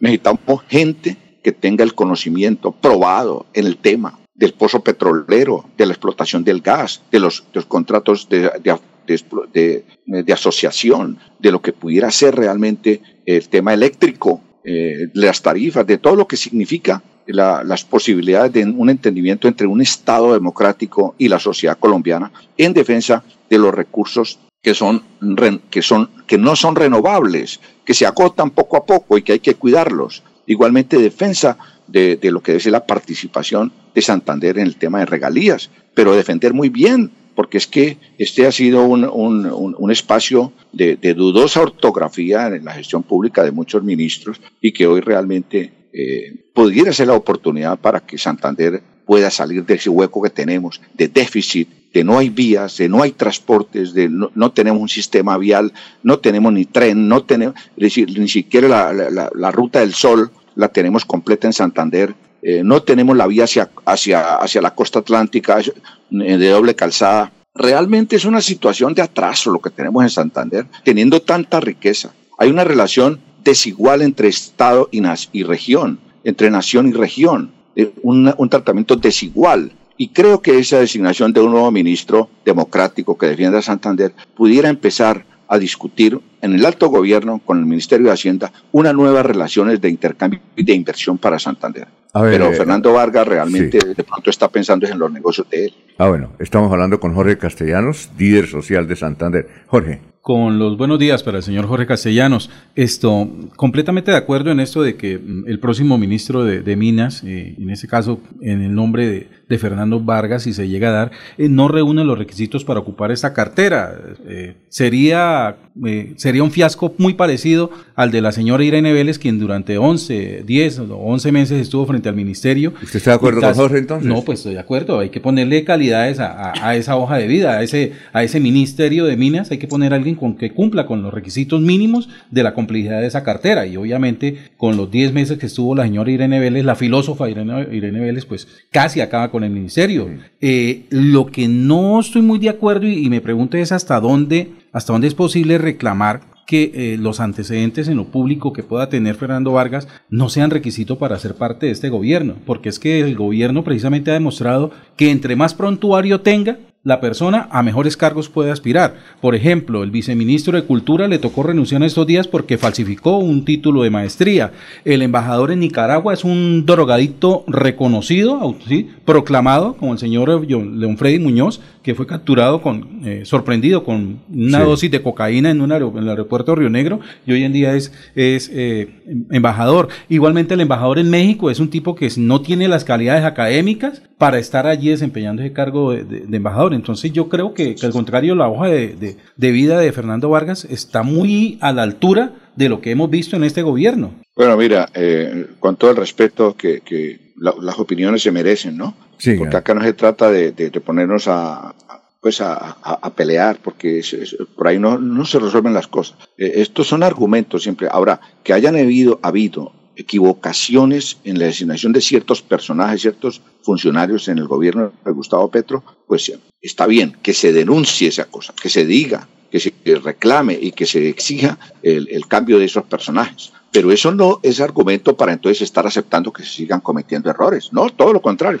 Nosotros hablamos desde lo de Santander, desde lo nuestro. Allá, ¿cómo eligieron al, al, embajador de México o de, o de Nicaragua, ese es otro lío que merece su investigación y su sanción o su modificación, la modificación del caso. Sí, ese es un, asunto. Pero estamos hablando de Fernando Vargas. Mire, Fernando Vargas fue destituido el 23 de agosto del 2011 por irregularidades en un contrato de 900 millones con la Universidad de La Paz. ¿sí? Se inhabilitó por 10 años por irregularidades en la contratación presionada en la construcción de la fase 1 del Parque Integral Metropolitano de Bucaramanga, la Procuraduría en el 2015 lo destituyó e inhabilitó por 11 años. ¿sí? Eh, en, el embalse, en la construcción del embalse de Tona, igualmente hay una serie de problemas de, los recursos, que de los sobrecostos, una cantidad de situaciones. En fin, entonces son hechos concretos del manejo de lo público. en nuestra región, ¿sí? De, de lo que nosotros vemos y constata la Procuraduría.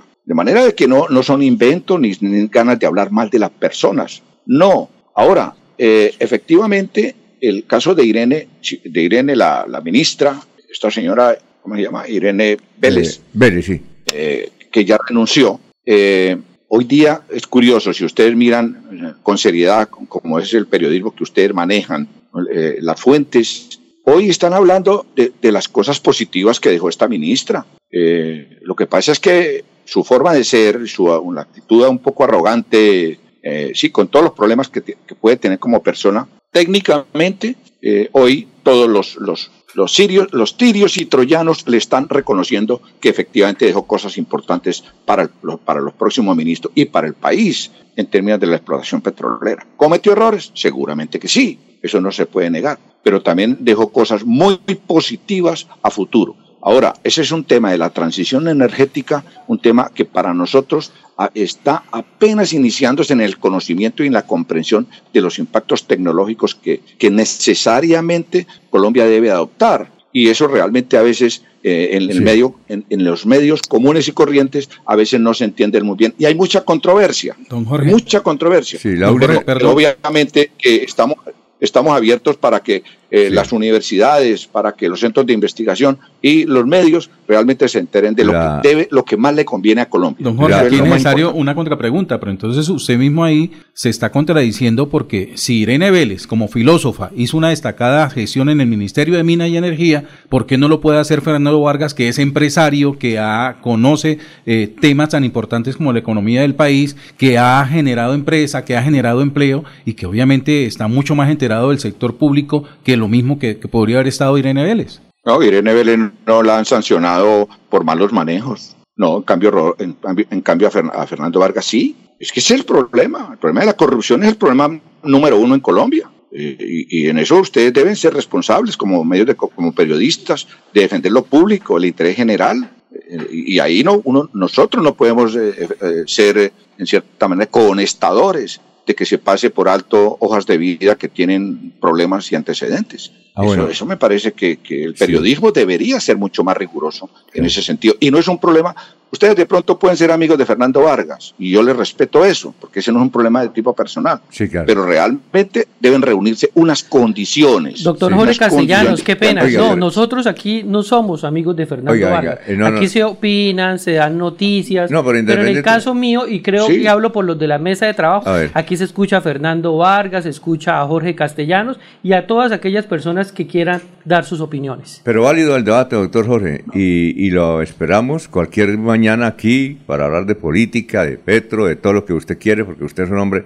muy conocedor del asunto social en Santander, ¿le parece? Alfonso, muchísimas gracias. Yo le aprecio mucho a usted toda su trayectoria, siempre pendiente del, interés eh, regional y, y, de la participación de ciudadanía en estos sí, temas. Claro. Me parece muy importante que la gente se informe y estaré con mucho gusto cuando me invite, estaremos allá para perfecto. que conversemos. Listo, Esto perfecto. Está muy amable al doctor Jorge Castellanos, son las 6 y 25. Cada instante de la vida lo podemos disfrutar si lo mejor del amor siempre está ahí. Así que aprovecha y abraza a tus hijos. Conversa con los abuelos. Juega con tu mascota. Disfruta un café con los amigos. Da gracias por cada momento, porque cada uno de ellos será más vida para ti. Los Olivos, un homenaje al amor. Avanzar es brindarte soluciones que te ayudan a cumplir todos tus sueños. Con Vanti Listo podrás comprar a cuotas en muchos comercios y pagar a través de tu factura de gas. Existimos para que tu vida no deje de moverse. Vanti, más formas de avanzar. Están escuchando Últimas Noticias por Radio Melodía, la que manda en sintonía.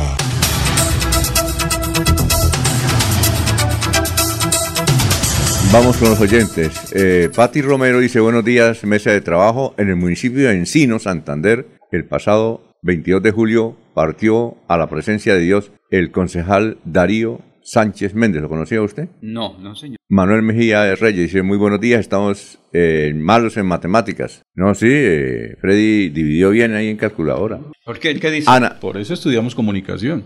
Porque somos malos en matemáticas. Hay que hay que estudiar, dice Ulises No, no, eso es aplicarla nada más, Alfonso, es aplicarla. Y si no están las herramientas tecnológicas. Ana Cano, la política y dinámica. Sergio Flechas, alcalde de mi Florida Blanca, linda y dulce. Héctor Mantilla, gobernador de Santander. Pablo Ángel, eh, Pablo Apóstol. Buenos días, señores periodistas. Los que están buscando es que nombren un antioqueño como sucedió con el acueducto Bucaramanga. Juan, eso, no depende de los periodistas. Juan Carlos Rico Larrota. Hoy están pintados los santanderianos. Pura envidia. ¿Qué me dio que este señor? Pedro Galvez también lo está escuchando. Anacano Freddy. Excelente sus intervenciones. Tiene una admiradora usted ahí. Muchas gracias. Adriana Fran. Dice el señor Jorge indica que el señor Fernando no ha defendido a Santurbán. Pero me pregunto si la señora Irene Vélez lo hizo antes de ser ministra. Creo que el señor está confundiendo peras con manzanas. Es un empresario que por lo menos garantiza que no llegará a robar. Bueno, comentario. Oiga, Jorge, eh, perdón, eh, Freddy, usted tiene una primicia de pie cuesta, con audio y todo. ¿Cuál es? Don Alfonso, pues ustedes eh, tenían conocimiento porque aquí alguna vez entrevistamos a Ángel Jesús Becerra, Chucho Becerra, ¿se acuerdan? Y también a Raimundo Duarte. Sí, también, sí, claro. Gran líder. Falta de llamar. Raimundo, gran líder. Sí. Que le ha, le ha dado mucho a pie de cuesta. Don Raimundo Duarte es un empresario ejemplar, es un hombre que es, es concejal de, el Partido Conservador. Y es precandidato a la alcaldía de, de Piedecuesta, sí. Pues don Alfonso, sí, aquí se ha entrevistado a Chucho Becerra, a Raimundo, falta traer a, varios, entre esos a el concejal Oscar Santos del Partido Liberal. Y recuerden que ellos eh, habían llegado como a un acuerdo de hacer una encuesta para mirar cuál era el mejor y a partir de ahí los demás apoyarlo entre esos tres. Eh, es decir, siguiendo el perfil del alcalde. Sí, que era, eh, sí, que es decir, del alcalde. Sí, ellos ayudaron a elegir al alcalde Mario José Carvajal. Y serían la representación del alcalde. Y serían del equipo de los amigos, del, alcalde. Entonces, se hizo la encuesta, pero no se ha hecho oficialmente la publicación pues de cómo fueron los datos, pero sí a través de diferentes redes sociales y grupos de WhatsApp se filtró un audio del concejal Oscar Santos donde él dice que se ganó esa encuesta eh, y que por tanto tanto Raimundo como Chucho tendrían que ayudarle en ese acuerdo que llegaron. Entonces, si quieren, ahí podemos escuchar. ¿Y ahí quién va a hablar? Eh, Oscar Santos. Es un audio que filtraron por las redes sociales por WhatsApp y se lo envía a una persona que se llama Luis. De una inteligencia artificial? No, eh, Pues, pues eso, pues no, todo puede caber en, la, en, estas realidades virtuales. Entonces, si quieren, vamos a oír el audio. Con mucho gusto. Qué Luchito, pero mañana entonces temprano, pingo. Eh, le cuento una cosa, usted que es mi amigo, eh, no sé si ya se enteró, se acuerda que había una encuesta entre tres candidatos, entre esos mi persona, y el que la ganaba pues quedaba como candidato único, quiero decirle que la gané. Eh, me fue supremamente bien, gané la encuesta. una encuesta de Inbanner, muy bien. Listo, Luchito, le cuento.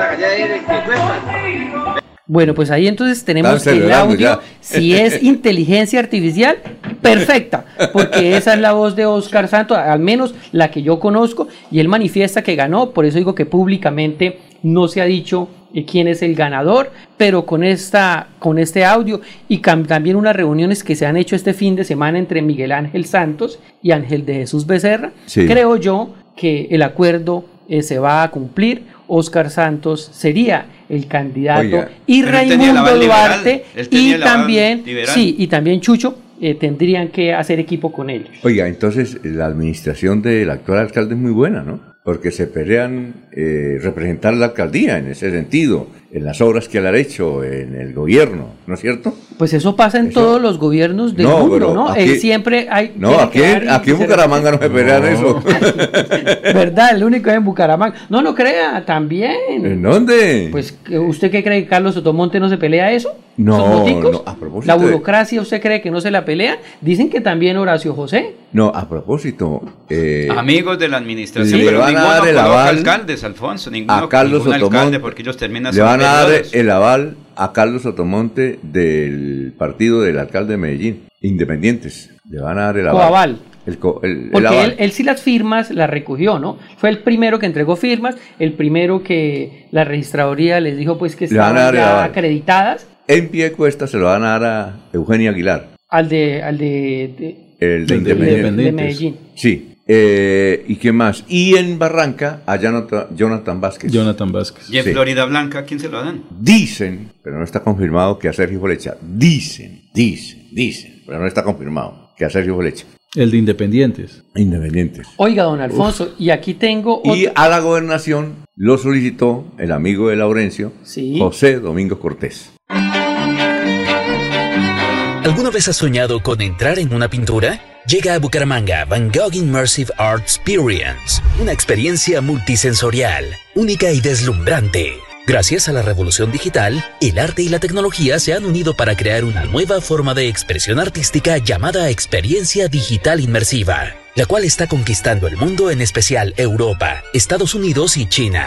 Desde el 4 al 28 de julio en el Centro de Convenciones Neomundo, podrá disfrutar de un recorrido expositivo de alguna de las obras más icónicas de Vincent Van Gogh. Boletas en tu boleta.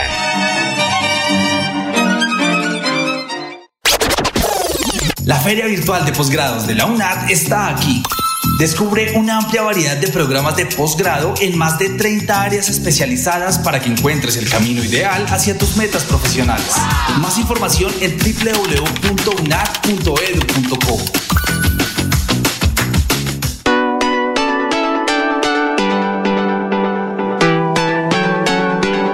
Melodía, Melodía, Radio Sin Fronteras. Escúchenos en cualquier lugar del mundo. Melodíaenlínea.com es nuestra página web. Melodíaenlínea.com, señal para todo el mundo. Señal para todo el mundo. Radio sin límites, radio sin fronteras. Radio Melodía, la que manda en sintonía.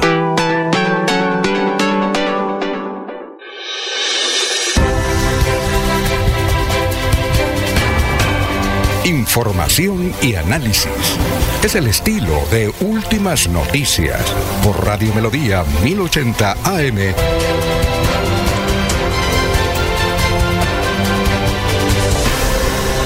Estamos al aire. Eh, muy bien, ya estamos al aire. ¿Fue en el apagón? ¿Fue en toda la ciudad? Parece que sí, ¿no?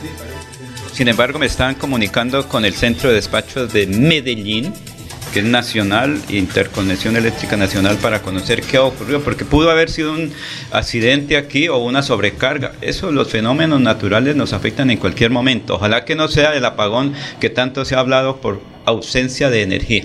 Muy bien. Eh, nos dicen que quienes firman la carta rechazando la eh, eventual designación de Fernando Vargas como ministro de Minas. Eh, ¿Quiénes son? A ver, ¿quiénes son? Aquí creo que los tengo. Sí, usted los nombró, Yo los siete crea, sí, sí, sí, vamos a buscarlo acá.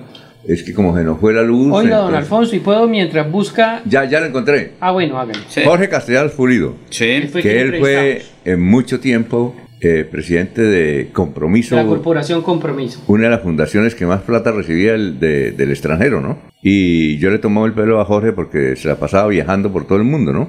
Es un líder social muy caracterizado y querido en Santander, ¿no? Sí, la- Eh, Luis Álvaro Mejía Argüello, el que eh, tiene una, una fundación que se llama Fusader, que queda en la calle 37 con carrera 29. O sea, similar a Compromiso. Exactamente. Captan recursos y desarrollan Y él labores. tuvo aquí una librería muy grande eh, de, de muchos lectores, librería Tres Culturas, ¿se acuerda?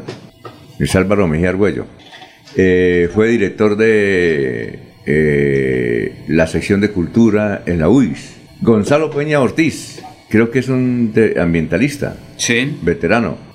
Eh, no conozco a Jacqueline Delgado, ¿la conocen? Otro ambientalista. Eh, Luis José Abaunza, ¿lo conocen? Eh, creo que sí, Alfonso. Reinaldo Ramírez fue uno que fue magi- magistrado y que estuvo siempre cerca Rodolfo Hernández. Eso es lo que conocemos. Los que han firmado las, la carta. No, sí, sí. Pero hay más en la carta, hay más ¿Sí? gente en la carta. No, yo únicamente tengo esa firma. No, es que aquí estaba mirando, pero es que a mí, A ver. a- Alfonso, venga, le cuento. A mí me la hizo llegar, creo que Jorge. No, esos son los que firman. No, no, son bastantes. Eso es ¿Pero larguita. Lo que pasa es que. Hay que mirarlos con lupa. Es que ahora con esta cuestión Oiga, de la Alfonso, que se fue la luz nos fregó todo el sistema. la luz, Sí. Yo estaba dando una nota política que estábamos en el ¿Cuál era? político, no el ¿Cuál era? fue el Sí, sí. Resulta que con la con la renuncia del concejal Jaime Andrés Beltrán, que había llegado al Consejo por el estatuto de la posesión, por ser el segundo que siguió en las elecciones cuando sí, claro. Juan Carlos Cárdenas. Pues él al renunciar, eh, la registraduría asigna de nuevo el concejal que continuaba en votación por la cifra repartidora, ¿no? Sí, claro. Entonces debe entrar alguien y al parecer eh, debería entrar un ex concejal que era del Polo Democrático Jorge Flores Herrera. Y es que hay un trino de, de Lucho Torres. Lucho que siempre ha sido un líder importante de la izquierda aquí en Bucaramanga. Sí, claro, Lucho Torres. Dice, la ciudad necesita conocer el acta de renuncia del exconcejal Jaime Andrés Beltrán para que su reemplazo se posesione y vuelva al control político. Pero se le olvida a Lucho Torres que eh, el exconcejal Jorge Flores Herrera, que era del Polo, renunció al partido porque él se presentó a la Cámara de Representantes Ah, sí. por el Partido Verde. No tiene problema. Ah, ¿no tiene problema? No, Ah, no porque es que la Eso lo registraduría... dirán los magistrados y los jueces, no. Los, los periodistas ni en el caso mío los opinadores, pero sí el hombre se presentó por el Partido Verde y para usted presentarse en una elección tenía que haber renunciado a su partido. Entonces renunció. Eso tiene de largo como de ancho. No, no, porque es que qué pasa. lo Pero que Entonces, ¿quién, simplemente- eh, entonces, ¿quién entra? Simplemente le recuerdo ¿Quién entraría? si, si, si sigue él, pues recordemos que él es del Partido Verde. Ya no es ¿Quién? de Polo. ¿Pero quién es el que ingresa? No sé, aquí Lucho Es está Martín, diciendo que tiene que Martín. ser. Pero escuche lo que le ha dicho Laurencio, es que no, no creo que no me ha oído.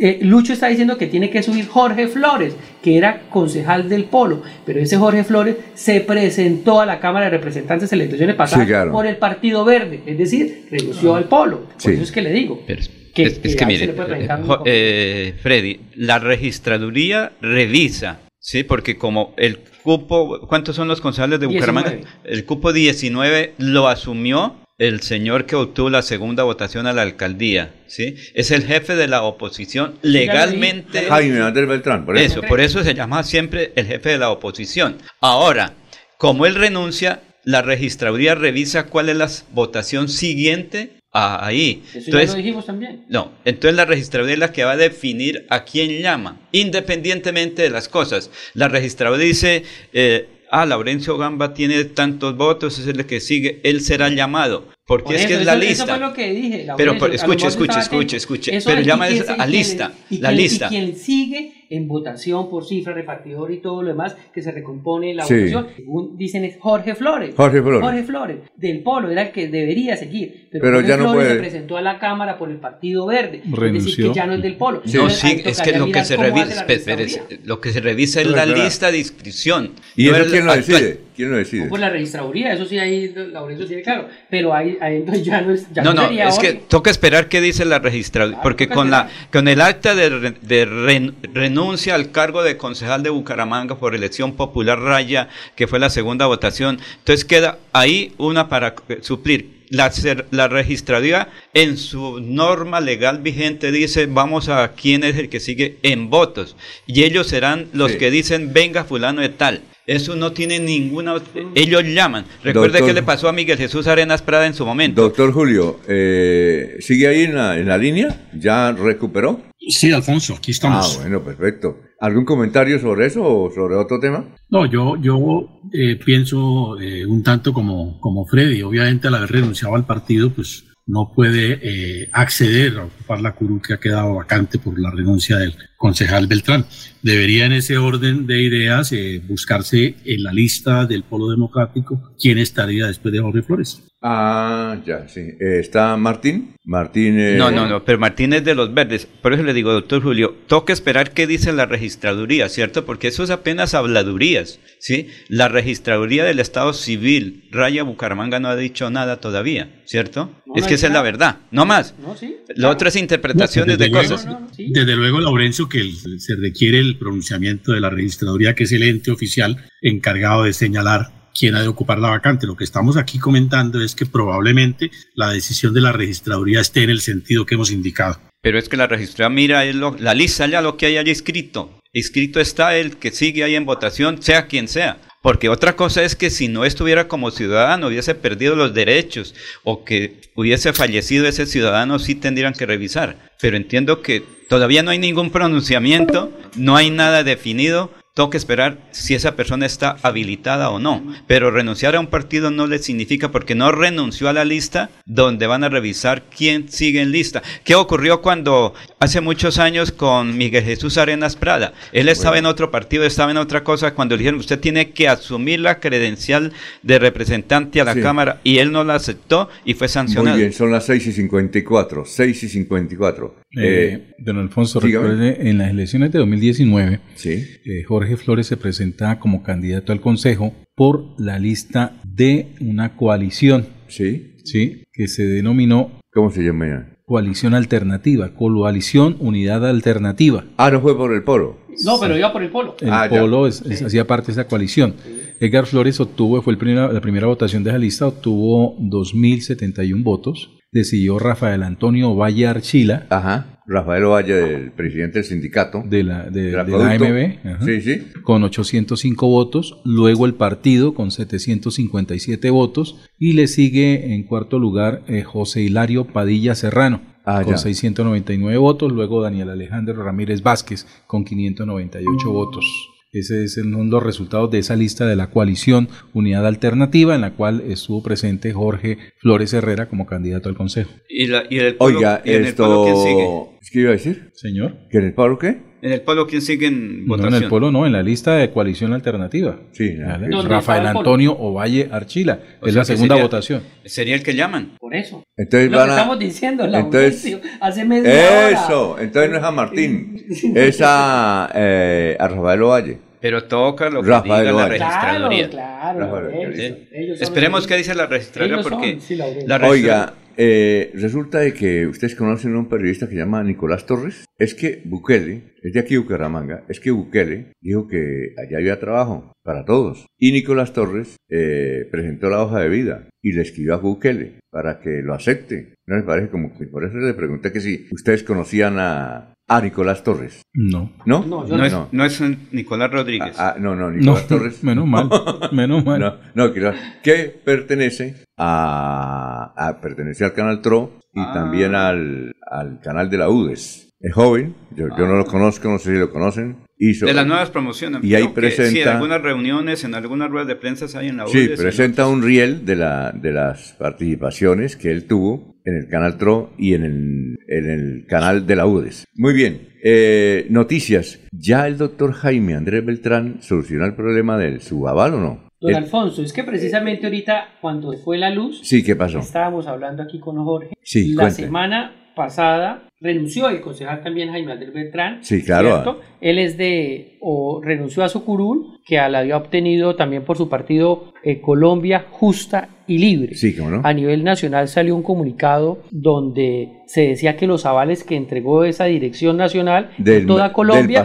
no tenía ninguna validez porque Exacto. el director de ese momento no tenía esa Facultad. facultad. Sí, señor, esa es la palabra exacta. Entonces, la cuestión aquí también hay que mirar si al renunciar era la curul, también renunció al partido, porque si renunció al partido, pues no tendría ningún inconveniente esa Ajá. resolución, porque está en libertad Sí, claro. de presentarse por cualquier otro partido, ¿no? No, pero Tenía él que haberlo sigue. hecho un año antes. No, pero si era directivo ¿Es concejal? o concejal, bueno. Concejal. ¿Qué le pasó, a- Esas qué le pasó al señor presidente? Y del entonces no ha solucionado el problema. Entonces, como dice, como dice Laurencio, eso lo tendrá que definir el Consejo Nacional Y cada Electoral, caso es los especial. magistrados, ¿sí? Y cada caso pero, es especial. Pero en esta semana voy a tratar de reunirme a ver si lo llamo hoy para que nos diga, porque de todos modos el concejal, el exconcejal Jaime Andrés Beltrán es el que va punteando las encuestas. Sí, señor. Y, y un traspiés de esos, pues, puede modificar el, el- el panorama electoral. esperemos que, el esperar. sábado se define quiénes él- son los verdaderos, que son los inscritos. A él no lo pueden avalar más, ¿no? Oiga, ¿sabes quién se va a inscribir? Ayer lo publicamos en la parrilla. Eh, Emiro Arias. A inscribir por... Hay tres partidos que le pidieron... Que lo apoyan. Y parece que sí, ya es un hecho. Está eh, buscando a ver por cuáles se va a presentar a la alcaldía de Él Bucaramanga. sí está en libertad porque él hacía parte, Sí. era de el partido de, de- Nueva de- Fuerza, de la nueva- Fuerza nueva. Ciudadana. Sí, claro. Y él había renunciado hace muchísimo tiempo porque no compartía los ideales de Fuerza Ciudadana. Al quedar como partido, se quedaron allá como en el muro de Berlín, Sí. desde antes de caerse con esas tesis de- del comunismo y del socialismo. Y Emiro, aunque es un, eh, eh, digámoslo así, militante de izquierda, de centro, decir, le dijo a eso a Fuerza Ciudadana, no, eso no, yo no comparto esos ideales. Oiga, doctor Julio, ahí está en la línea, doctor Julio. Antes de que nos vayamos Sí. para los Sí, comerciales, es que eh, Resulta que hay un señor que fue encontrado con efectos del licor que se llama Gabriel Eduardo Ramírez Gutiérrez. Dice que fue de Bucaramanga. Eso fue en San Pío. Estaba borracho y presentó un carnet de juez. Eh, ¿Usted lo conoce? No, no lo conozco, Alfonso. Gabriel, ¿alguien lo conoce? Gabriel Eduardo Ramírez Gutiérrez. Hasta ayer lo vi en esas bochornosas video. Es un joven, un muchacho alto, pero se nota que es un joven que no debe tener más de 25 años. Con cachucha. Sí, y la esposa o la novia ahí gritándole que no peleara con la autoridad porque los, está acompañando a los operativos de tránsito la policía. Sí, claro. Y lo esposan. Ahí en San también, ahí mismo. Ahí en San Pío. Entonces, Gabriel Eduardo Ramírez, ¿usted no sabe quién soy yo? ¿Qué tal, no? Usted no sabe quién soy yo. Tercer grado de, de alcoholemia. ¿Es el, menor o mayor grado? El mayor. es el mayor grado. Ah, no, dice tercer grado de alcoholemia. No, borracho. Es la palabra. Estaba borracho y manejando. Irresponsable. ¿Pero sería él o iría la novia conduciendo? Pues que lleven a los dos, iban borrachos, pero era el muchacho el que estaba manejando. Oiga, y no, ahí sí le embarraron porque podía decir que la novia iba conduciendo. Pero Tengo que esperar, porque es que eso, cada caso es especial, Alfonso. Eso le quitan todo, ¿no? Y la multa son como... Como 25 millones. ¿Es por el valor del carro, doctor? ¿La multa, creo? no, hay unas tarifas ahí, Alfonso, establecidas, y, pero sí es una multa onerosa, es una multa de, alta cuantía. Eh, cuando se determina eh, probatoriamente que eh, estaba en el grado que usted señala. Doctor, ¿y puede perder la, licencia? Pierde por 10 años. La licencia. Pierde también por temporalmente, se suspenden los efectos de la licencia. No puede Es decir, no podría manejar.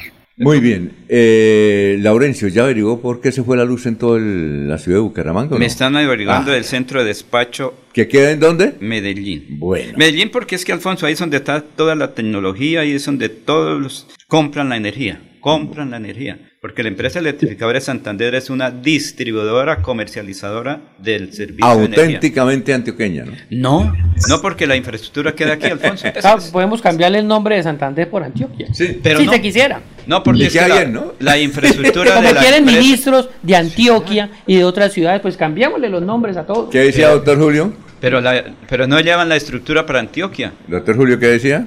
Sí, no, probablemente Alfonso no será el bajonazo consecuencia de que no hay ministro de Minas y Energía. Ah, sí, sí, yo creo que sí, yo creo que sí. O el apagón que tanto se ha anunciado el doctor Julián Enrique. Es que mire, hace más un mes, hace un mes pasé por Chibor y yo mandé unas fotos y nadie me creyó, pensó que era que estaba tomando el pelo. Estaba en el 50% lo, el embalse de Chibor. No sé cómo está Barranca. Digo, hidrosogamoso. Hidro, no, sí. la otra cosa, es hidro. Porque es que en este momento se dice que estamos en déficit de producción de energía y entonces en cualquier momento se puede disparar los sistemas, como ocurrió esta mañana. No sabemos qué pasó. Siete, dos minutos. Aquí Bucaramanga, la bella capital de Santander. Transmite Radio Melodía, Estación Colombiana, HJMH. 1080 kilociclos, 10.000 vatios de potencia en antena, para todo el oriente colombiano. Cadena Melodía, la radio líder de Colombia. Tan alto como quieras este 12 y 13 de agosto con el Festival del Viento y las Cometas de Florida Blanca en el Parque Internacional del Parapente. Disfruta nuestra deliciosa gastronomía y emocionate con todo lo que estos dos días tenemos preparado para ti. La ciudad dulce está mejor que nunca. Festival del Viento y las Cometas de Florida Blanca. 12 y 13 de agosto en el Parque Internacional del Parapente. Vuélate a vivirlo. Organiza Alcaldía de Florida Blanca. Miguel Moreno, alcalde. En Radio Melodía. Últimas noticias. Las noticias de la hora. Las noticias de la hora.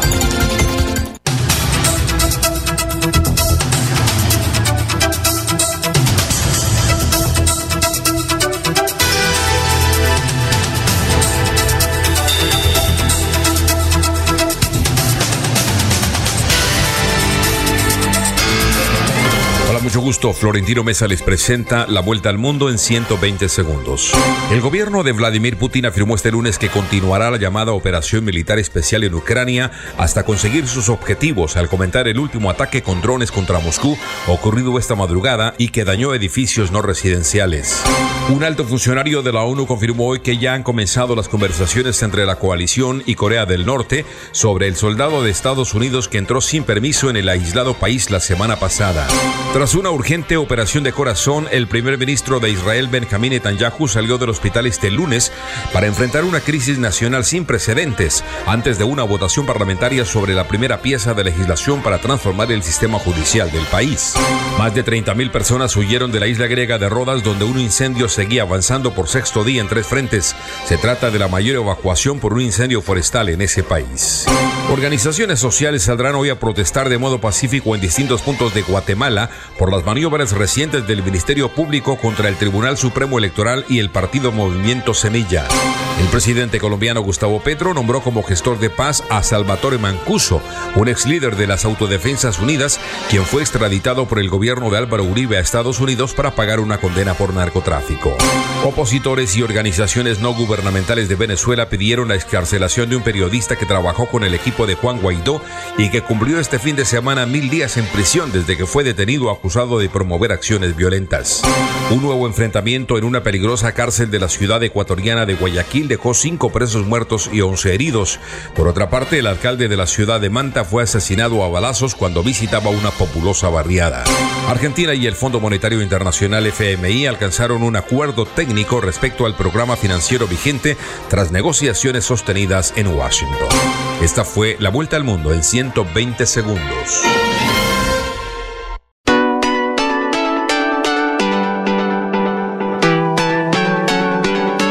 Melodía, melodía. Vuela tan alto como quieras este 12.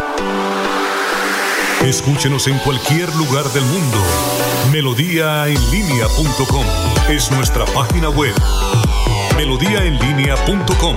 Señal para todo el mundo. Señal para todo el mundo. Radio sin límites. Radio sin fronteras. Radio Melodía, la que manda en sintonía.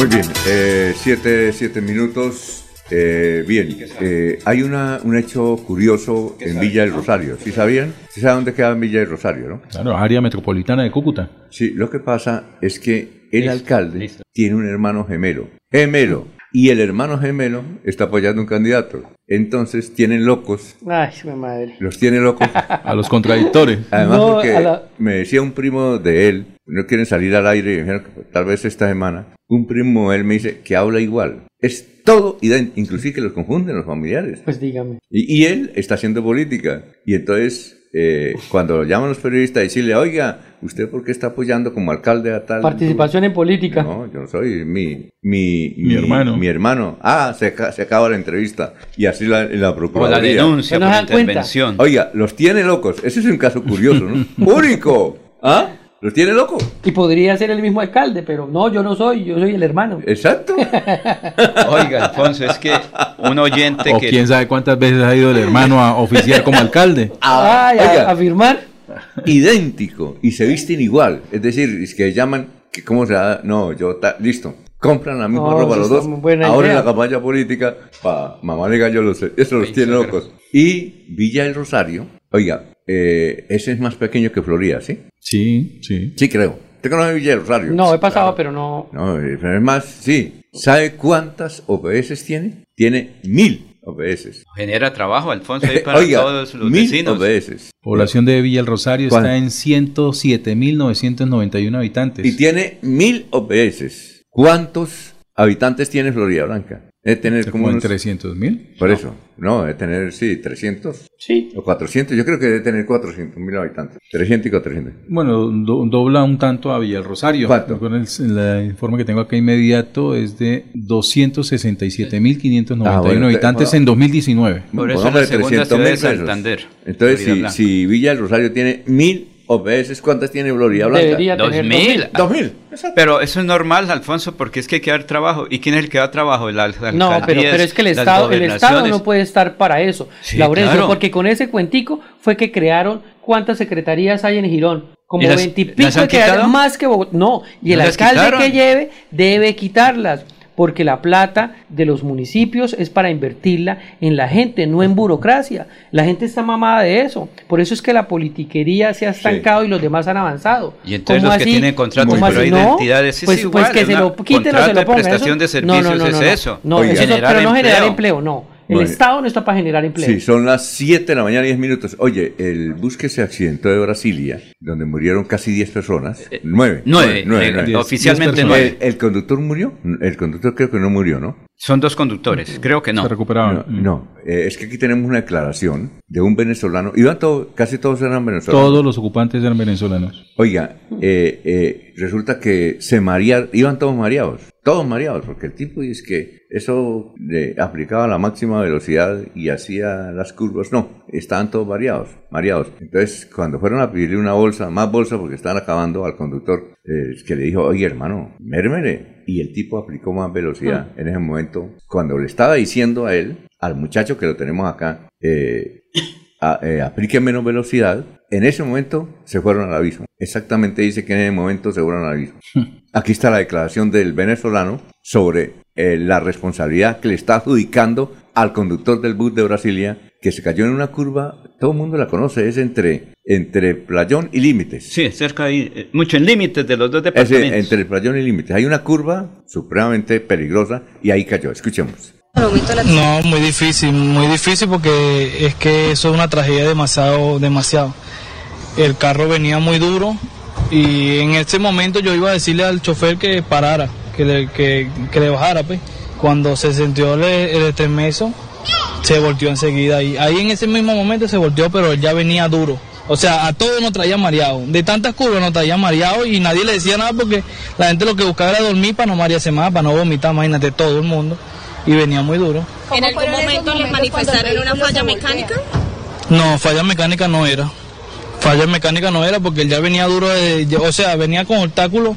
Él venía peleando como con un carro antes atrás. Entonces más adelante venía duro, eh, o sea, en cada eh, curva lo, cada curva lo sorprendía, o sea, como que no conocía la, vía, no sé. ¿Usted iba con su esposa? Con mi esposa y mi, y mi hijastra y... En el momento del accidente, Imagínese, ¿qué tal eso? ¿no? Pero Alfonso, no sé si de pronto otros eh, ocupantes del bus le dicen, señor, necesitamos llegar con urgencia porque vamos de viaje. No, no, no. Pero la culpa, pero la culpa no, es, no, es, no es el del pasajero. No, no, la culpa es del conductor, no. Alfonso, es, que eso es tan complejo. Un día yo tomé un bus y cuando le dije al conductor, casi me bajan del bus, le dije, señor, usted viene pasando los vehículos aquí en Pescadero Mal, señor, voy a marcarle al numeral C767 6, 7, bueno, ese numeral. Eh, ¿Bus grande o pequeño? En un bus grande. Y entonces me dijeron, señor, no sea, así me dijeron, no sea lambón, que vamos bien. Yo le dije, bueno, está bien. Sin embargo, señor conductor, yo no quiero llegar a Bucaramanga en cuatro tablas ni en un hospital,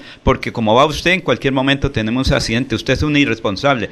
Señor, no friegue que. Señor, ahí va bien. Yo me hubiera bajado. Sí, ¿y a qué horas paraba? Oiga, no, pero cuando pasa un accidente no le van a echar la culpa a los pasajeros, ni a ah. usted ni al que le dijo que conduciera rápido. Ahí voy para allá, exacto. Porque es que ahorita lo que están es buscando, obvio, es normal, que reconocimiento, y eso se llama recursos económicos. ¿Qué pasó? Yo marqué a Bogotá al numeral de la Policía ese Día, ese día. Esa noche. ¿Ah, era noche? Sí, era una noche. Entonces, en ese momento aparece, obviamente, desde Bogotá a la patrulla que estaba en el sector. Le contestaron. Ah, le, contestaron. Sí. Y cuando el el conductor se da cuenta que estaba el motorizado del tránsito y transportes, frenó. Ah, no, fue temprano, fue como las 5 de la tarde. Frenó y nos bajó el pescadero de ahí a 20%, eh, digo, a 20 kilómetros por hora. Cuando llegamos al peaje, el señor me miró y él se dio cuenta que yo estaba dormido. Y ahí sí comenzó a acelerar un poco. Pero cuando llegamos aquí le dije, señor, ¿se da cuenta que necesitábamos llegar? Todo bien y usted no tiene un problema. Es que usted iba a repetir, tenía el cupo ya de regreso a el ah, socorro. ¿Por qué venía? Venía abusando. Si no le digo nada, y no aparece, no, pues ese, ese día ah, eh, ¿A él venía a llevarse a otro viaje? Sí, señor, ese día ninguno, ahí sí como dicen, ninguno estaba maduro y no hubo accidente. Muy bien. Entonces, por eso, lo que ocurre es que uno tiene que ser en el momento de decir las cosas. Bueno, noticia, Jorge, lo escuchamos. Don Alfonso, un apunte, antes de la noticia, pues hoy, un apunte en la cuenta de Twitter de Jefferson Vega. Ha publicado hace una hora, hace 60 minutos, eh, una consulta. Ha abierto un sondeo a través de su cuenta de Twitter y pregunta lo siguiente: ¿Por quién no votaría la gobernación de Santander? Pregunta Jefferson Vega y coloca los nombres de Juvenal Díaz, Rodolfo Hernández, Héctor Mantilla y Ferley Sierra. Ajá. Hasta el momento van 81 personas, han participado de este sondeo, eh, quedan 23 horas aún abiertos, mañana se cierra, y eh, el, de esas 81 personas que han participado, 81 cuentas que han votado, el resultado es el siguiente. Ferley Sierra, eh, 32,6%. ¿Por qué no votaría? ¿Por quién no votaría? bueno, de, mayor a menor, vamos. Rodolfo Hernández, 38,4%. No votaría por Rodolfo Hernández. ¿Cuánto, cuánto? 38,4%. Ajá. Le sigue Ferley Sierra, 32,6%. ¿sí? Luego Héctor Mantilla, 20,9%. Y el último, Juvenal Díaz, con 8,1%. Muy bien. Eh, de estos 81 que han participado, ¿no? Bueno, les cuento, eh, es posible que el próximo jueves venga el presidente, expresidente Uribe con Centro Democrático porque van a entregar los avales, gobernación, alcaldías y parece que él quiere eh, entregarlos. En todo caso es el jueves, estén pendientes, esa es primicia. Eh, el Centro Democrático ya le dio a Juvenal, ¿no? Ofreció, porque... Ofreció. Sí, Y a... Lo oficializa el jueves, sería. Sí, y a la alcaldía de Florida no sé si de Florida. Milton Villamizar detrás de ese aval. Sí, yo creo que está Milton que cumple años, ¿no? Si fuera sí, el sábado. Regalo de cumpleaños. Pero a mí, a mí, me dicen que Milton va para el consejo, que no va para la alcaldía, que va para el consejo. ¿Plan A y plan B? Que él le contó a un amigo de él que va para el consejo. Es un encuentro de cumpleaños, pero de una vez lo empatan ahí con la actividad social y política. ¿no? Ah, sí. La última vez que yo hablé con Milton Villamizar me dijo, voy para la alcaldía. Entonces, el próximo jueves es posible. En todo caso, el acto está. Se ya está programado, creo, del Centro Democrático. ¿Y si cumple o también eh, hay apuestas? no, no eh, se dice, no, no ha anunciado. Se dice que el presidente Uribe. Ese no falla. Va a estar acá en la ciudad de Bucaramanga porque él personalmente va a entregar los avales. Eso es lo que se dice. Vamos a ver si es cierto. Vamos a ver si viene a la emisora, don Alfonso, su gestión. Él no viene a la emisora por una sencilla razón. Llega porque tiene 400 escoltas. No cabe. Entonces, ¿cómo hacen para.? No, y con Laurencio acá no. Y aquí tienen que. nos tocaría. No, si la emisora quedara por ejemplo, en el Holiday Inn, sí. Creo que en el Hotel Dan también. Alfonso. O en el Hotel Chicomoche, sí. Pero es que como que aquí en el centro. Nos toca ir pensando en las transmisiones extra cabina de, de, melodía. Satelitales. Alfonso. Siete, si le hemos hecho de, de cite, siete, dieciocho minutos. Estas son últimas noticias en Melodía 1080 AM. 1080 AM. El Caballero. Está en Últimas Noticias de Radio Melodía 1080 AM. Buenos días, Alfonso, para usted, para los compañeros, igualmente para todos los oyentes, habitantes del corregimiento Puente Sogamoso en el municipio de Puerto Wilches se cansaron de esperar lo que le prometieron desde el mes de septiembre del año pasado cuando funcionarios de la gobernación de Santander, alcaldía de Barranca Bermeja y Puerto Wilches se comprometieron a hacer gestiones para contratar el arreglo de 7.9 kilómetros de la vía que comunica Puente Sogamoso con Barranca Bermeja. Los bloqueos han venido siendo escalonados, pero la comunidad ha dado a conocer que está a la espera del pronunciamiento por parte de la gobernación de Santander. No darse en las próximas horas, eh, se adelantará un paro indefinido por parte de la comunidad. Por otra parte, el Comando Departamento Policía Magdalena Medio dio a conocer a través de un comunicado de prensa que fue capturado y enviado a la cárcel alias Víctor, integrante del Ejército de Liberación Nacional ELN. El capturado era el cabecilla financiero del Frente Amílcar Girmaldo Barón, que tiene injerencia tanto en Barranca Bermeja como en el municipio de Yondó, departamento de Antioquia. Noticias con las que amanece el distrito. Continúe compañeros en estudios en últimas noticias de Melodía 1080 AM. Enrique Ordóñez Montañés está en últimas noticias de Radio Melodía 1080 AM. Muy bien, eh, doctor, eh, profesor, vamos con el profesor, ¿no? Está el profesor, ¿cierto? Bueno, profesor Rico Ordóñez, estas son las inquietudes de los oyentes. Que como se me fue la luz, se me fue también, bueno, cuando le da la luz a uno, ah, tremendo eso. Eh, Alicia Moreno profesor le pregunta, se dice, ¿qué horas es o qué horas son? ¿Qué hora es o qué horas son? Las 7.21, profesor. Muy buenos días, Alfonso y oyentes de Últimas Noticias. Con mucho gusto damos respuesta a la inquietud de doña Alicia. Doña Alicia, decir qué horas, qué horas son es incorrecto. En todos los países del mundo la hora se pregunta en singular, en singular, es decir, qué hora es, nunca qué horas son, porque si en este momento son las 7, no pueden ser las 7 y las 8, ni las 8 y las 9, no, son las 7, 20 minutos, 20, 21, 22, 7, las 7. Entonces uno pregunta qué hora es, entonces le responden, son las 7, porque se pregunta en singular, pero se responde en plural. Solamente en singular se responde cuando es la primera hora. Yo no puedo decir son la una. Cuando es la una digo es la una. Es la una de la tarde. Son las dos porque ya son dos horas. Son las tres, son las cuatro, son las cinco, son las seis, las, son las siete, son las ocho. Entonces, para aclararle mejor a doña Alicia, la hora se pregunta siempre en singular y se responde en plural, excepto la primera hora la primera hora que es la una de la tarde. En casi todos los idiomas eh, del mundo se pregunta siempre la hora en singular. What time is it? What time is it? ¿Qué hora es en francés? Todo, en todos los idiomas en singular. Se pregunta en singular y se responde en plural, excepto la primera hora, que es la una. Esa es la respuesta para doña Alicia Alfonso. Elí Cepeda escuchó en un programa de televisión a un educador que ante la pregunta del aumento de la educación al grado 12 respondió, se corre el riesgo que los 12 grados se conviertan en 14 o 15 años si el alumno es repitente en cualquier grado. ¿Repitente, eh, profesor, es correcto? Alfonso, repitente es la palabra que utilizamos mucho en Colombia, es decir, aquí no nos hemos acostumbrado a la palabra que aparece en el diccionario que es repitiente, óigase bien, repitiente. Se nos hará extraño, pero es lo correcto, repitiente.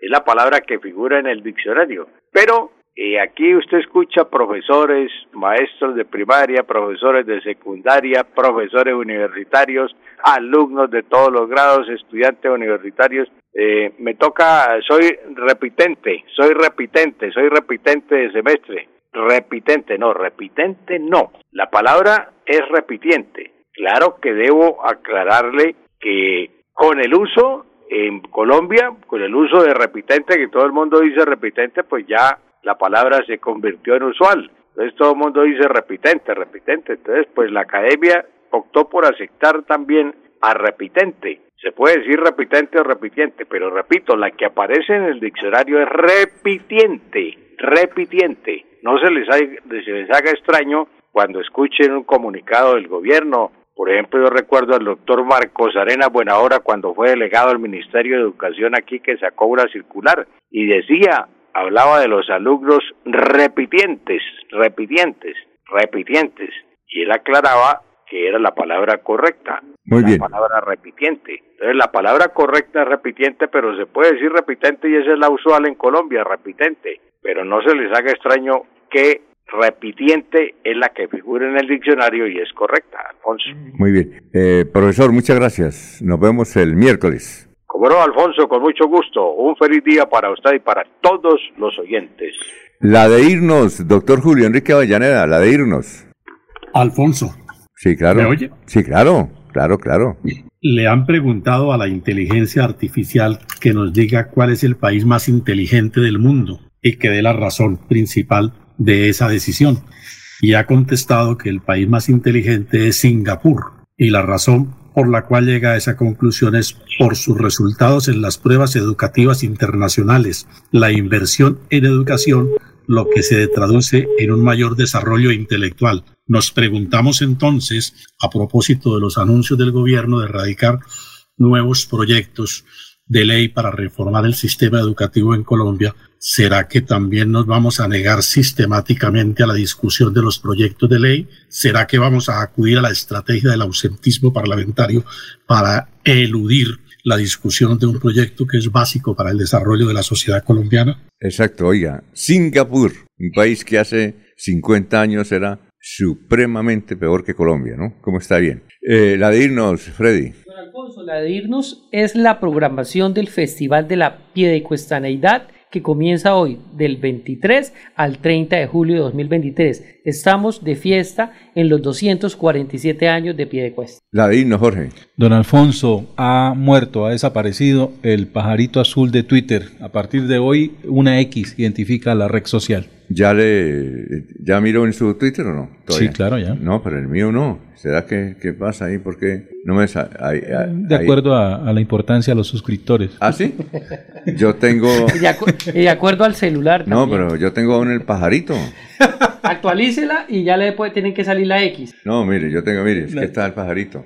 Ah, no, no, no, No, no, pero no. la presentación. Cuando se abre. Cuando lo abre. Cuando No. abre ya aparece la X. No, ¿dónde está? Yo no... no- Al lado superior izquierdo. Bueno, la de irnos, mi querido Laurencio. Alfonso, los familiares y personas que resultaron afectadas por el accidente del bus en Límites eh, van a buscar a Migración Colombia y Migración Internacional para que les den recursos para regresar a, Venezuela. Muy bien, eh, ya está el doctor Ricardo González Parra aquí en Alfonso. Radio Melodía. Ah, eh, ¿qué iba a decir Julio? Julio. Sea azul, verde o rojo, lo importante es que el pajarito no se muera. sí, sí, sí, claro. Gracias. Adiós, 728. Últimas noticias los despierta bien informados de lunes a viernes. En todas las áreas de la información regional, un periodista de Últimas Noticias registra la información en Radio Melodía 1080 AM y en melodíaenlínea.com. Director Alfonso Pineda Chaparro.